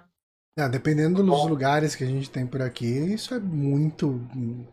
É, é- Mas é real, né? percebe? É um mito real. Percebem como vocês estão contando histórias que são, é, tipo, os rincões, assim, é interior, né? Uhum. E esse filme é um filme de lobisomem em São Paulo, totalmente urbano. É, mas o, o lobo lobisomem veio do interior, né? Veio lá de Goiás, da cidadezinha, É. e veio pra cá. É, é, pode ser, mas, enfim, mas e aí eles usam aquele recurso, eu não sei qual, como vocês se sentem em relação àquilo, mas eu, eu gostei mais dessa segunda vez. Eu lembrava que aquele. Até é por isso que eu lembrei do Nino, Dália, né? Porque Das ilustrações. Das né? ilustrações. a Nina é, porque no, no filme do Heitor Dália, a, a, os Kalnikoff lá, né? A protagonista, ela é ilustradora. Hum. Então, casa muito com o filme, assim, essa metalinguística, assim. Muito legal. Nesse, é, fica uma coisa mais solta, assim. Mas eu acho que para o espectador, assim, para um filme que quer...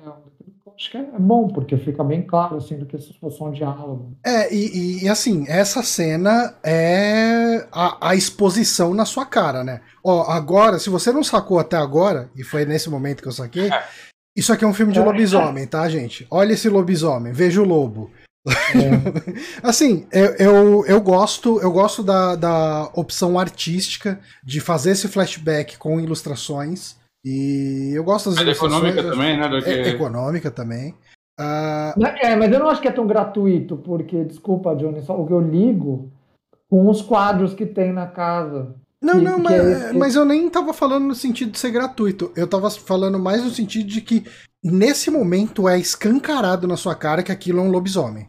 Sim, sim, Sim. sem dúvida. Mas tem uma estética, me lembra, sabe o que pareceu? Não sei se vocês lembram dos quadros, que tem um, que é o negócio da lua cheia, os quadros que ela tem em casa. e tal. Aham. E fica meio. Não sei se vocês manjam aqueles quadros do Norman Rockwell. Não De- conheço. É, Norman Rockwell foi um pintor americano que pintava os diners, né? Tem um quadro bem famoso dele, que é, que é um ultra-realismo. Sim. É bem colorido e tal, me lembra isso, tipo o Norman Rockwell brasileiro, assim, de, de pintar esse, esse Brasil interiorano, né? Brasil, assim. Aí eu gosto mais, assim, da opção slide show aí. Ah, tá. é Aquele, aquele autorretrato, né? A mais famosa dele. Não, acho que é a do Diner, você tá vendo aí, é isso? Eu tô procurando aqui, deixa eu ver se eu consigo Mas, colocar sim, numa mas janela. no filme tem esses quadros de, de, de- de- E aí vários tem a lua cheia e tal. Aí eu gostei mais, que me lembra mais essa estética dessas, desse, desses slides aí explicativos. do- Deixa eu ver a se eu Coppola. consigo Verdade, colocar vendo aqui. aqui, lembra mesmo. mais repaginado para Sim. legal. Achei bem bacana. Eu tô tentando colocar aqui. O Johnny e o Gui já estão juntos agora. É, Oi? é que o, o- a, Vocês nossa, conseguem se abraçar. a nossa cena de, de Google Chrome é pra duas pessoas só. Qual que é que você tá falando? Diner. É, eu acho que é um Diner, o Diner visto de fora. é Ah, acho- tá. Agora eu sei qual, qual que você tá falando. Deixa eu procurar aqui. Então, os- se você rever o filme assim, você vai ver que tem uns quadros Só de você, assim. só de você ter falado, já. Se você estiver vendo o Twitch, não sei se você tá com o Twitch aberto. Não, tô- Mas enfim, pra quem estiver vendo a versão em vídeo aqui. eu já tá tava caindo, então eu tava evitando. Ah, já, não, né? tranquilo. Mas enfim, acho que é o suficiente para ilustrar aqui. Mas sim, eu conheço, conheço a pintura, com certeza. Padrão, quatro pessoas. Ok, estamos de volta. Cara, a, eu- é, a Bia, a, Bia, só, a Bia falou que o seu diretor preferido é o Polanski, Bia? Então, o cara é É? estuprador. Então, né? O cara é estuprador, né? Não, eu Complicado. tô, eu tô Mas, perguntando sim. porque o negócio da carne que o Johnny citou, o filme preferido dele é o Repulsion, assim. E lembra Sim. muito, lembra do negócio do coelho? Vocês viram esse? Sim, é. O, o Repulsion é Ah, meu viu? filme preferido da vida. E, Ah, e então, algumas eu vezes.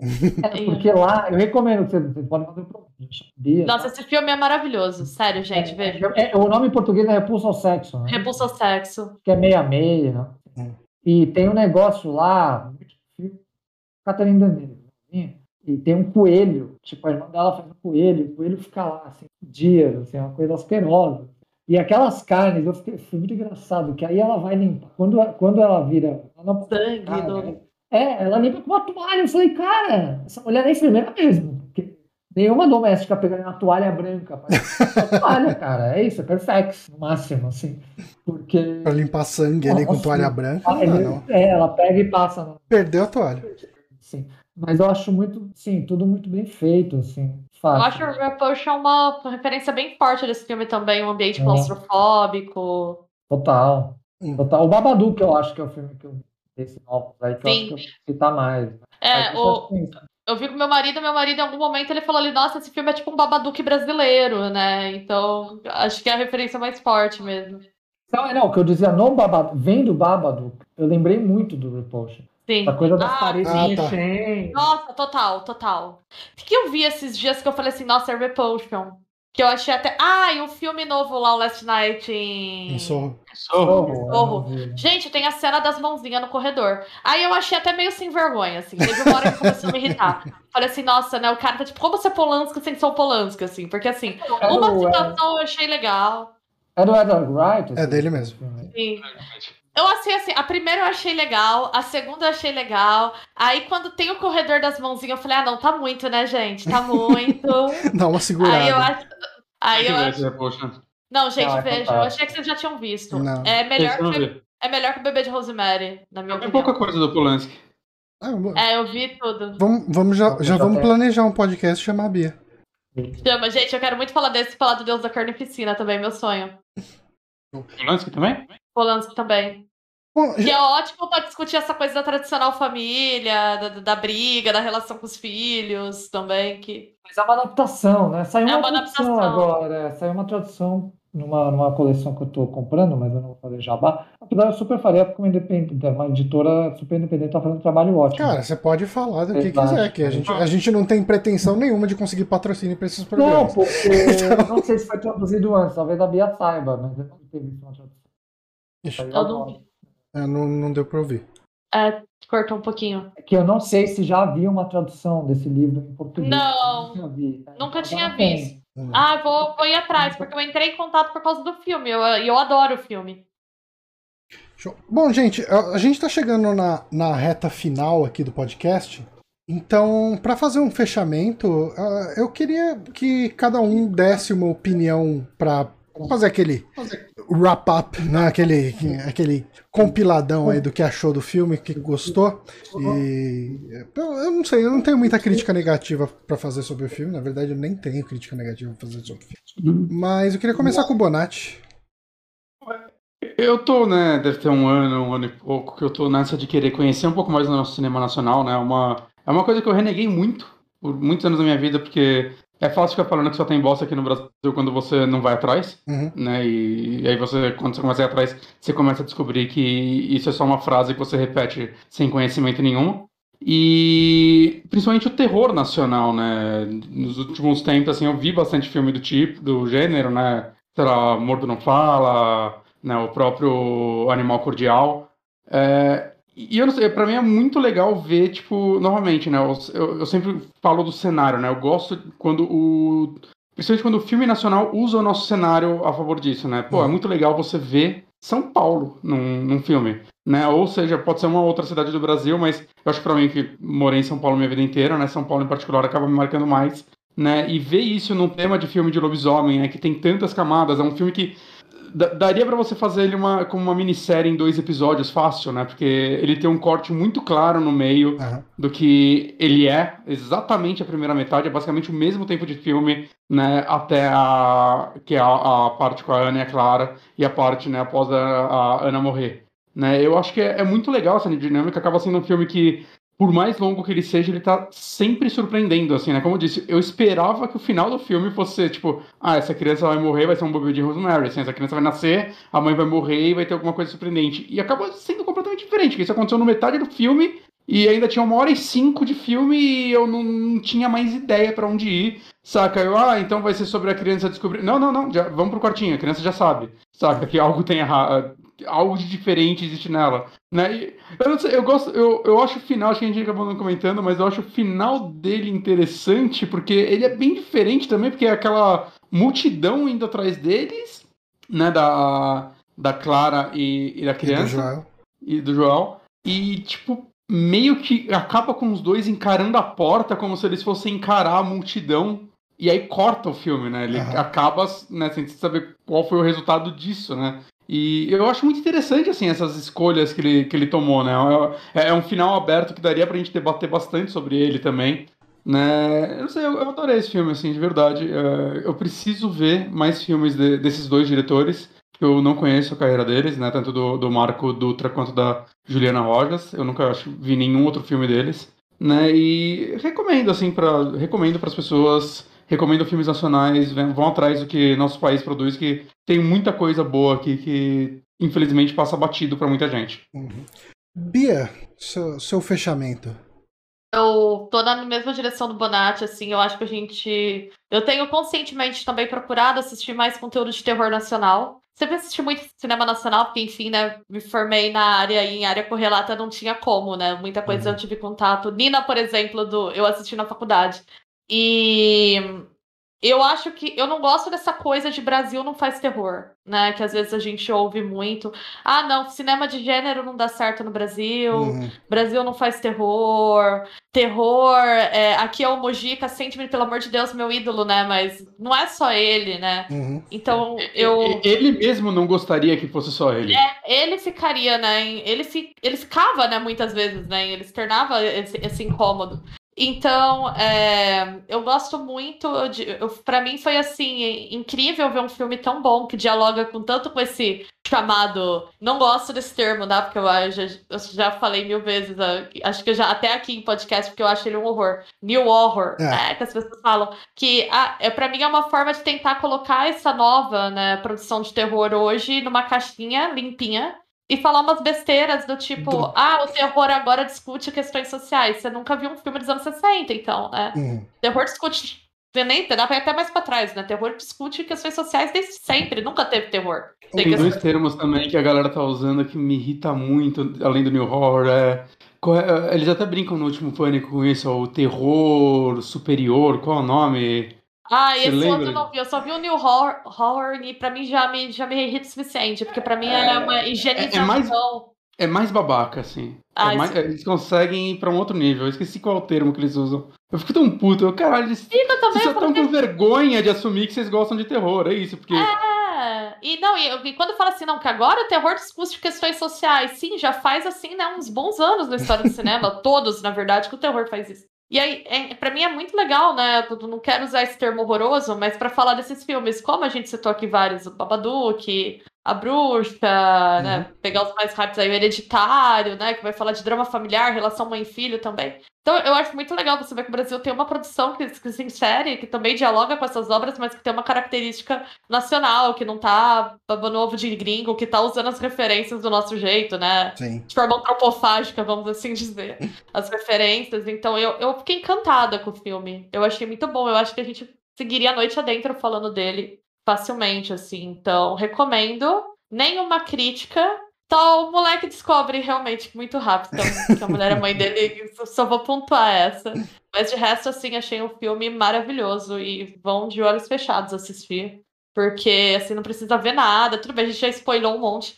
Mas vai na confiança, assim, porque realmente é muito bom mesmo. Não, ele é muito bem feito. E ele é um filme muito bonito, né? Assim, É, a cinematografia dele é muito bonita. Tipo, as mon a montagem, o design de produção é muito interessante, sabe? Tipo, ele é um filme. Cara, é uma qualidade, assim, foda. Tipo, é- eu acho que o pessoal tem muito na cabeça que vai assistir o filme, um filme de 2017, 2018, e vai encontrar aquela qualidade de câmera de, dos anos 70, tipo, num filme nacional só porque é brasileiro, é, e sem querer desprezar os filmes dos anos 70, tipo, teve esse boom no cinema nacional que era um cinema extremamente popular aqui no Brasil. Ah, não, não é esse o ponto, é que eu tô falando que alguém chega. Cara, eu lembro, eu, eu lembro muito bem, e eu nem tô falando de filme desconhecidão, né? Eu, eu lembro que eu falei no trabalho, né? Ah, tava no café com outro cara, eu falei, ah, esse final de semana assisti Bacurau, porra, gostei bastante e tal. Ele, ah, que que é? Ah, não, filme nacional e tal, ele tem umas paradas legais. Ah, eu não assisto filme nacional. Sabe? Tipo, deu um. Quando a pessoa fala. de agredir, assim. É, né? exatamente. É, é, essa é a palavra. Tipo, deu uma vontade de agredir. Esse é o termo. Ô, Bia, ah. os, te os termos que as pessoas usam hoje em dia, além do, é, do post-horror, Post-horror, esse eu conhecia, também horroroso, e, meu Deus. E o, o outro que pra mim é o pior é o Elevated Horror. Elevated Nossa, mas... Horror. A galera tá usando essa agora. É Elevated é, Horror. Esse me dá vontade de agredir também. Não dá. Que, que ódio. babaquice, que babaquice. É uma vergonha de assumir do que gosta, saca? Puta tá, eu não tinha ouvido isso. Eu ia chutar. Você vê como Elevated Horror é ruim? O mais ofensivo que eu consegui, que eu ia chutar, assim, era tipo Artsy Horror. Artsy. Artsy horror. E Elevate consegue ser pior. Elevate consegue ser pior, exatamente. Já põe ali a suposta. É, é, o, é a é vontade de ser elite. Não, e pra mim é ignorante, é ignorante. Você tá tentando parecer culto, você tá passando vergonha, porque mostra que você nunca assistiu um filme de terror na vida, assim. É, é só isso. Eu revi o Mortos-Vivos do Romero dia desses. Assim, Nossa, ele, ele é uma crítica social do começo ao fim. É. Esse filme é incrível. Ah, gente, eu, eu fico nervosa porque eu sou muito apaixonada pelo gênero, assim, e eu fico muito irritada com essas bobagens. Mas foi uma aspa, né? Que era pra falar do filme e eu fui pra esse lado, só pra externar minha revolta. Guija, você que, você que nos apresentou esse filme de uma forma ou de outra, eu sou, sou seu fechamento sobre ele no podcast. Não, de novo, obrigado, assim, por estar aqui com vocês, muito legal. Já, ó, já tô aqui, já tá pensando, já que a Bia, que é manja do negócio que nem vocês, eu acho que ela tinha que reivindicar aí ser uma super amiba. Eu acho que essa audiência só tem a ganhar. A Bia já tem o bônus então, lá. É, ela entraria no nosso site assim. Então. No, no momento. No momento. Sobre. Mas muito legal mesmo, adorei, assim. Teria várias outras coisas para se perguntar para vocês e tudo assim, porque é isso, né? A gente acho que cresce muito, discute, né? Quando vê os pontos de vista e tal. E o filme em si, porra, assim, eu gostei ainda mais essa segunda vez que eu vi. E, bom, você já falou da ignorância, né? Assim, que... E também eu, eu, eu acho super legal ouvir isso, porque às vezes a gente fica nessa bolha mesmo. Hum. O cinema, como qualquer outra área, tem as suas bolhas e a gente acha que perde essa noção, assim, que ainda tem muita gente que fala isso, esse tipo de atrocidade, assim, pra, claro, não é culpa da pessoa. Né? Se a pessoa tem acesso e persevera no oportunidade mesmo, assim, de conhecer outras produções e tal, né? É, mas o filme em si eu acho, assim, muito original, de verdade, assim, uhum. assim, muito, de novo, faz um monte de citações, um monte de homenagens, usa de um folclore que todo mundo conhece, mas acho que é muito original em várias coisas, e acho, inclusive, que ele, ele bate numa tecla que eu que acho que, claro que a gente tem várias outras coisas que, que batem, poderia bater mais ainda, que é essa coisa da, da influência da figura eclesiástica em boa parte da população Sim. brasileira, que não é nenhuma novidade, evidente. Eu lembrei, assim, acho que o filme mais exemplar sobre isso no Brasil recente é o Divino Amor, do Mascarenhas, assim, que é, porra, assim, é um Handmaid's Tale brasileiro. Assim. Talvez perca um pouco da graça, se você já leu da Aya e tal, mas ele é o filme definitivo sobre, sobre essa coisa da, da bancada evangélica. Assim. E, e uma certa. Acho que é sintomático isso, dessa coisa do, do de Goiás também, de, desse, desse, dessas pessoas de, de muitas posses, né, de donos de terra, de muitas arrobas de gado, e que perpetuam uma suposta imagem de pessoas do bem quando ela é capaz de renegar a própria filha, de repente, por, por, por, um adultério, né? Esse tipo de coisa. Uma gravidez fora que é renegar também seu neto, né? Por, por sua vez, né? E, e, fazer esse tipo de coisa. Então eu, eu, então eu sempre gosto assim de filmes que lidam com essa temática, mas ver um eu, eu acho o Johnny Bonatti, eu acho que tem uma coisa muito difícil, sempre foi muito difícil de fazer, você conseguir trabalhar com cinema de gênero, que é uma coisa de, de, de que, que inevitavelmente algumas camadas são imediatamente absorvidas é, por qualquer tipo de público e ao mesmo tempo você fazer um filme tão complexo, tão profundo. Eu sempre admirei gente que consegue fazer isso, porque você trabalha, sabe? Uma coisa, sei lá. Você não tem como falar que, que, que Arostami, porra, acessível a todos os públicos. Não, ele trabalha em outra chave, assim. Agora, as pessoas conseguem trabalhar e fazer um arrojo nesse gênero, que é o que me parece, acho que é mais interessante para a gente aqui, né? Então, ele trabalha com diversas convenções e tudo, mas tem um arrojo muito grande, né? Então, não só das homenagens e tudo, de, de, de usar as convenções do gênero subvertê-las Uhum. e fazer um comentário social sobre a nossa sociedade, que no caso das maneiras, mas não necessariamente, né? Tem aquele filme de vampiro da Girl Walks on Night, é, Ah, esse filme é Aí- lindo. Qual? Dizer, Desculpa, cortou aqui pra mim. A Girl Who Walks at, uh, at Home. uh, Eu tenho que ver esse filme. a, Girl Who Walks at Home at Night, uma coisa assim. é night. italiano, é é outra sociedade, né? Com outro, com, com outro, outra, que é uma sociedade também absolutamente religiosa e tal. Mas e o Brasil é super rico para isso, né? A gente tem um folclore muito grande, tem uma herança talvez de, de- tem, tem muito material para trabalhar com qualquer país. Acontece que, claro, a gente é, a gente é, É, gente tem a no, no nosso multiplex, o que a gente vai ver é o novo da DC e da Marvel. É importante dizer que o Boas Maneiras e o Animal Cordial tiveram distribuição na Globo, né? Enfim, a distribuição, por isso que elas chegaram a ficar mais salas do que o normal e conseguem. Aí não sei qual que é a influência da distribuição. na- O. Brasil é um país estranho nisso, né? Que basicamente a gente tem a Globo pra distribuir as coisas. É, porque é uma grande produtora, né? É, então. Eu, eu nem, nem- entre- nem critico nesse ponto, né? Tipo, eu acho que ela ainda distribui coisas bem legais. O, o que eu acho triste é ser basicamente só, Só ela. ela, né? É, É, eu, tipo, eu fico feliz, assim, eu não tenho nenhum problema. Oh, mas os 10 mandamentos lá da Record foi um recorde de vendas. É, é, um curioso. Tá certo que não não tinha ninguém assistindo, mas vendeu pra caramba. O Kaká Diegues, ele que agora é um imortal, né? O Kaká Diegues, ele falava assim, eu não tenho problema, acho que, claro, todo mundo pensa isso, mas porque é uma indústria, deveria ser uma indústria muito formatada que é, e a gente regrediu muito, né, nesses quatro anos, mas é, eu não tenho nenhum, ele falava assim, eu não tenho nenhum problema com o filme da Xuxa, que era tipo o novo filme do, sei lá, do Paulo Gustavo, agora esses filmes com grandes bilheterias que, que rivalizam com as bilheterias de Hollywood Aham. que são fatalmente da Globo. Ah, não tenho nenhum problema com o filme da Xuxa, do Paulo Gustavo, do que quer que seja, desde que esse dinheiro, o dinheiro que, que a produtora usa, também seja usado em coisas que não têm um retorno financeiro tão garantido, Uhum. que é o jeito Uhum. né, de, de, de sossegar. A gente tem muito equipamento, né? Assim, tem, tem incentivo, tem tudo, mas é isso, a gente está sofrendo agora também com. Já tinha um problema burocrático muito grande, já tinha alguns exemplos. Agora a gente tem uma narrativa que pega uma exceção que é tipo, sei lá, o Guilherme Fontes virou a regra, assim, né? E Uhum. bolsonarista, né, o incentivo, né, o incentivo cultural é heresia. E claro, a gente que não, não tem conhecimento de como funciona isso, né? Uma política pública de, de incentivo cultural e ainda caem, por exemplo, nas falácias de citar mercados onde isso ocorre via de regra, como o coreano, por exemplo, que está aí, foi lá e ganhou o Oscar, simplesmente assim, né? Que é a mesma coisa que você fincar a bandeira, o seu país no da metrópole. Né? Lá tem muito. E soft power coreano, e tudo isso. Mas eu, eu fico muito feliz quando, enfim, as pessoas, as- né, quando você tem produtos que, que, que acho que mexe com essa coisa do cinema de gênero e, enfim, um filme que proporciona tudo isso que a gente está falando, né? E, com, e de uma execução incrível, de verdade. né? Uhum.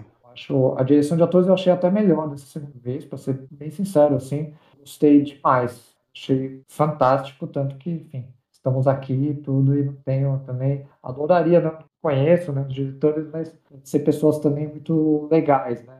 Fez, fizeram Sinfonia da Metrópole e o Trabalhar Cansa, que são filmes que também têm essa ligação com, com o gênero, de terror e tudo. Então acho que vocês poderiam também fazer outros programas de repente. É, vale- eu não sei, às vezes eu e o Bonatti a gente discute sobre começar a fazer dois programas do mês sobre filme, porque. A Paula vai matar a gente. Eu não tô falando isso, Paula. Não, não, mas aí no caso seria substituir algum outro dos programas e manter os quatro programas mensais, né? Mas falar um pouco mais de filme. Porque geralmente são os programas que a gente mais gosta de gravar. E parabéns a vocês, enfim, que estão tendo esse trabalho. É, o nosso trabalho é assistir e ficar falando aqui. O trabalho... A gente não Ah, faz pesquisa nenhuma. Mas enfim, só para encerrar então o podcast, cara, é, eu, como Bonatti, né, eu tô assistindo um pouco mais de filmes nacionais de terror, né? A gente comentou aqui do Animal Cordial, do A Sombra do Pai. Ah, teve um ou outro filme também que eu vi aí. Teve aquela mostra de cinema. Não era mostra de cinema fantástico, era uma mostra de terror mesmo. ah, É, que teve no, nacional. no, no. Darkflix. A gente assistiu algumas coisinhas por lá, né? Vários curtas legais. uns curtas interessantes também ali no meio. né? A gente recentemente falou daquela série antológica lá do do da, da que saiu na Amazon Prime, né? Aquela Suplicium, acho que é esse o nome? Suplício, alguma coisa assim. É, alguma coisa assim. Que eu achei bem legal. Bem legal. Eu ouvi falar bem dela. É. Assim, é uma antologia, antologia que eu imagino que sejam vários diretores, né, Bonatti? Ou não? Eu acho que não. Eu, assim, acho que deve ter tipo uns três, talvez, mas agora eu não lembro. Mas ele tem muitos estilos, tanto de escrita quanto de direção no meio. Então tem uns, uns acertos e erros ali, né? Tem, tem alguns. Algumas das histórias são mais legais, outras não tanto, algumas são meio chatas. Mas eu acho o saldo final é positivo. E tá no, no Prime, cara, tá de boa de assistir. É, recomendamos, nós dois aqui. O Bonatti assistiu e recomendou aqui no programa. E depois eu assisti e falei, caramba, é bem legal mesmo. Ah, mas assim, falando aqui sobre as boas maneiras, cara, é, é obrigatório, assim, tipo, de se você se interessa por ir atrás de filmes nacionais de terror, é, eu imagino que poucas pessoas assim que se importam com spoiler é, estejam ouvindo essa parte, né? É, se não t- tiver assistido o filme, mas se você ouviu até aqui e falou, ah, é, tem muito isso, né? Fala, ah, não gosto de assistir filme de terror, então eu vou ouvir o podcast que daí eu não preciso assistir, vejo só a discussão, eu gosto de ouvir a discussão e tô ok com ela. Cara, assiste o filme. Ele não é um filme de susto, não é um filme de medo, ele é um filme sobre um drama humano com elementos ali de terror e, e horror, né? Ele tem um gore, ele tem um body horror aqui e ali, ele tem ah, uns efeitos práticos ali do bebê e tal, que pode ser considerado assustador para algumas pessoas e tal, ah, mas é, acima de tudo ele é um filme sobre relações humanas e eu acho que ele trata isso bem. Eu acho que cada pessoa que assistir ele vai extrair uma coisa um pouquinho diferente, vai pegar uma sutileza aqui, outra ali, de uma cena, de uma direção. E, e no final das contas ele, ele é um filme que ele tem potencial para agradar muito mais do que o nicho de terror e do que aquele cara, aquelas pessoas que assistem filmes nacionais, né? Ele tem potencial de agradar quem tem preconceito com ah, filme nacional. Então, eu acho que é, é o- a minha opinião geral aqui. Eu só tenho uma dúvida. Qual? Não é possível. O nome do, do ator mirim é Miguel Lobo. Miguel Lobo. Eu Ah, adoro que eu fui, eu fui pesquisar curiosidades no MDB desse filme. Uma curiosidade é essa. O nome do ator é Miguel Lobo, que se traduz para Wolf. A outra era expli- explicando o que é uma carne louca.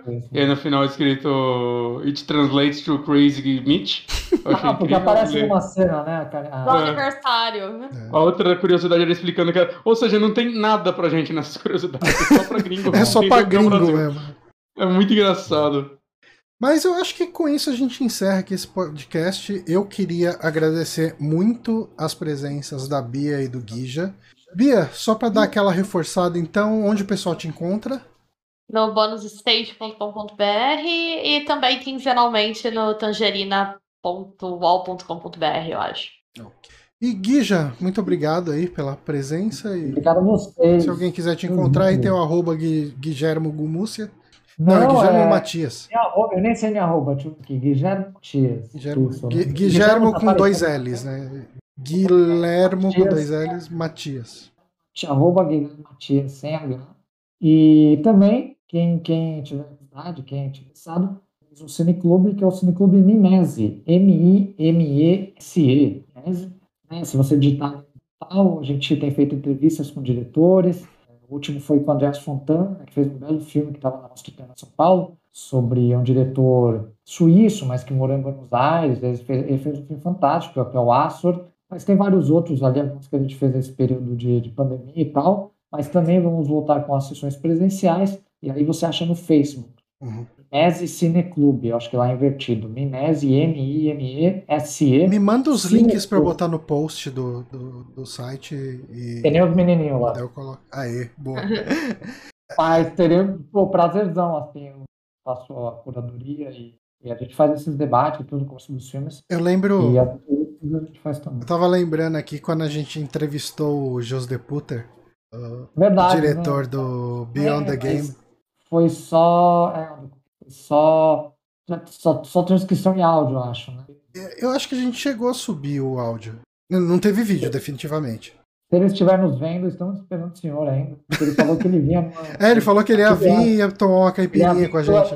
Nunca é. veio. Eu sempre olho, porque eu não sei Furão. Furão. Furão. O maldito diretor holandês. se ele vem. ele já ele teve filme depois. Hum. Sempre vejo quem vem de convidado e tal ele veio e assim. Eu acho que eu, eu, eu cheguei a subir esse, o áudio desse podcast no, no feed do Super Amigos lá no SoundCloud. Tem em algum lugar lá a entrevista com ele. Agora ele David Tadeu tem um filme dele super pertinente, porque ele tem um filme sobre a máfia lá, da, os caras da Chechênia, né? Hum. Sim, então tá super atual de novo. Os caras que resistiram, os russos e tal, o chefe da, da máfia lá. Aí. Mas é, então, com isso, a gente encerra o programa. Eu queria agradecer quem acompanhou a gente ao vivo aqui até o final. Uh, e para quem está assistindo, quem está ouvindo o podcast em áudio, lembre-se que a gente sempre, assim, hoje exclusivamente o podcast foi a sexta-feira, mas normalmente às quintas-feiras às 21 horas a gente está transmitindo aqui a, a gravação do podcast através do twitch.tv/superamigos. Vocês são todos bem-vindos a acompanhar. Nós ficamos por aqui então e até a semana que vem com mais um podcast. Falou, galera. Até mais. Saúde.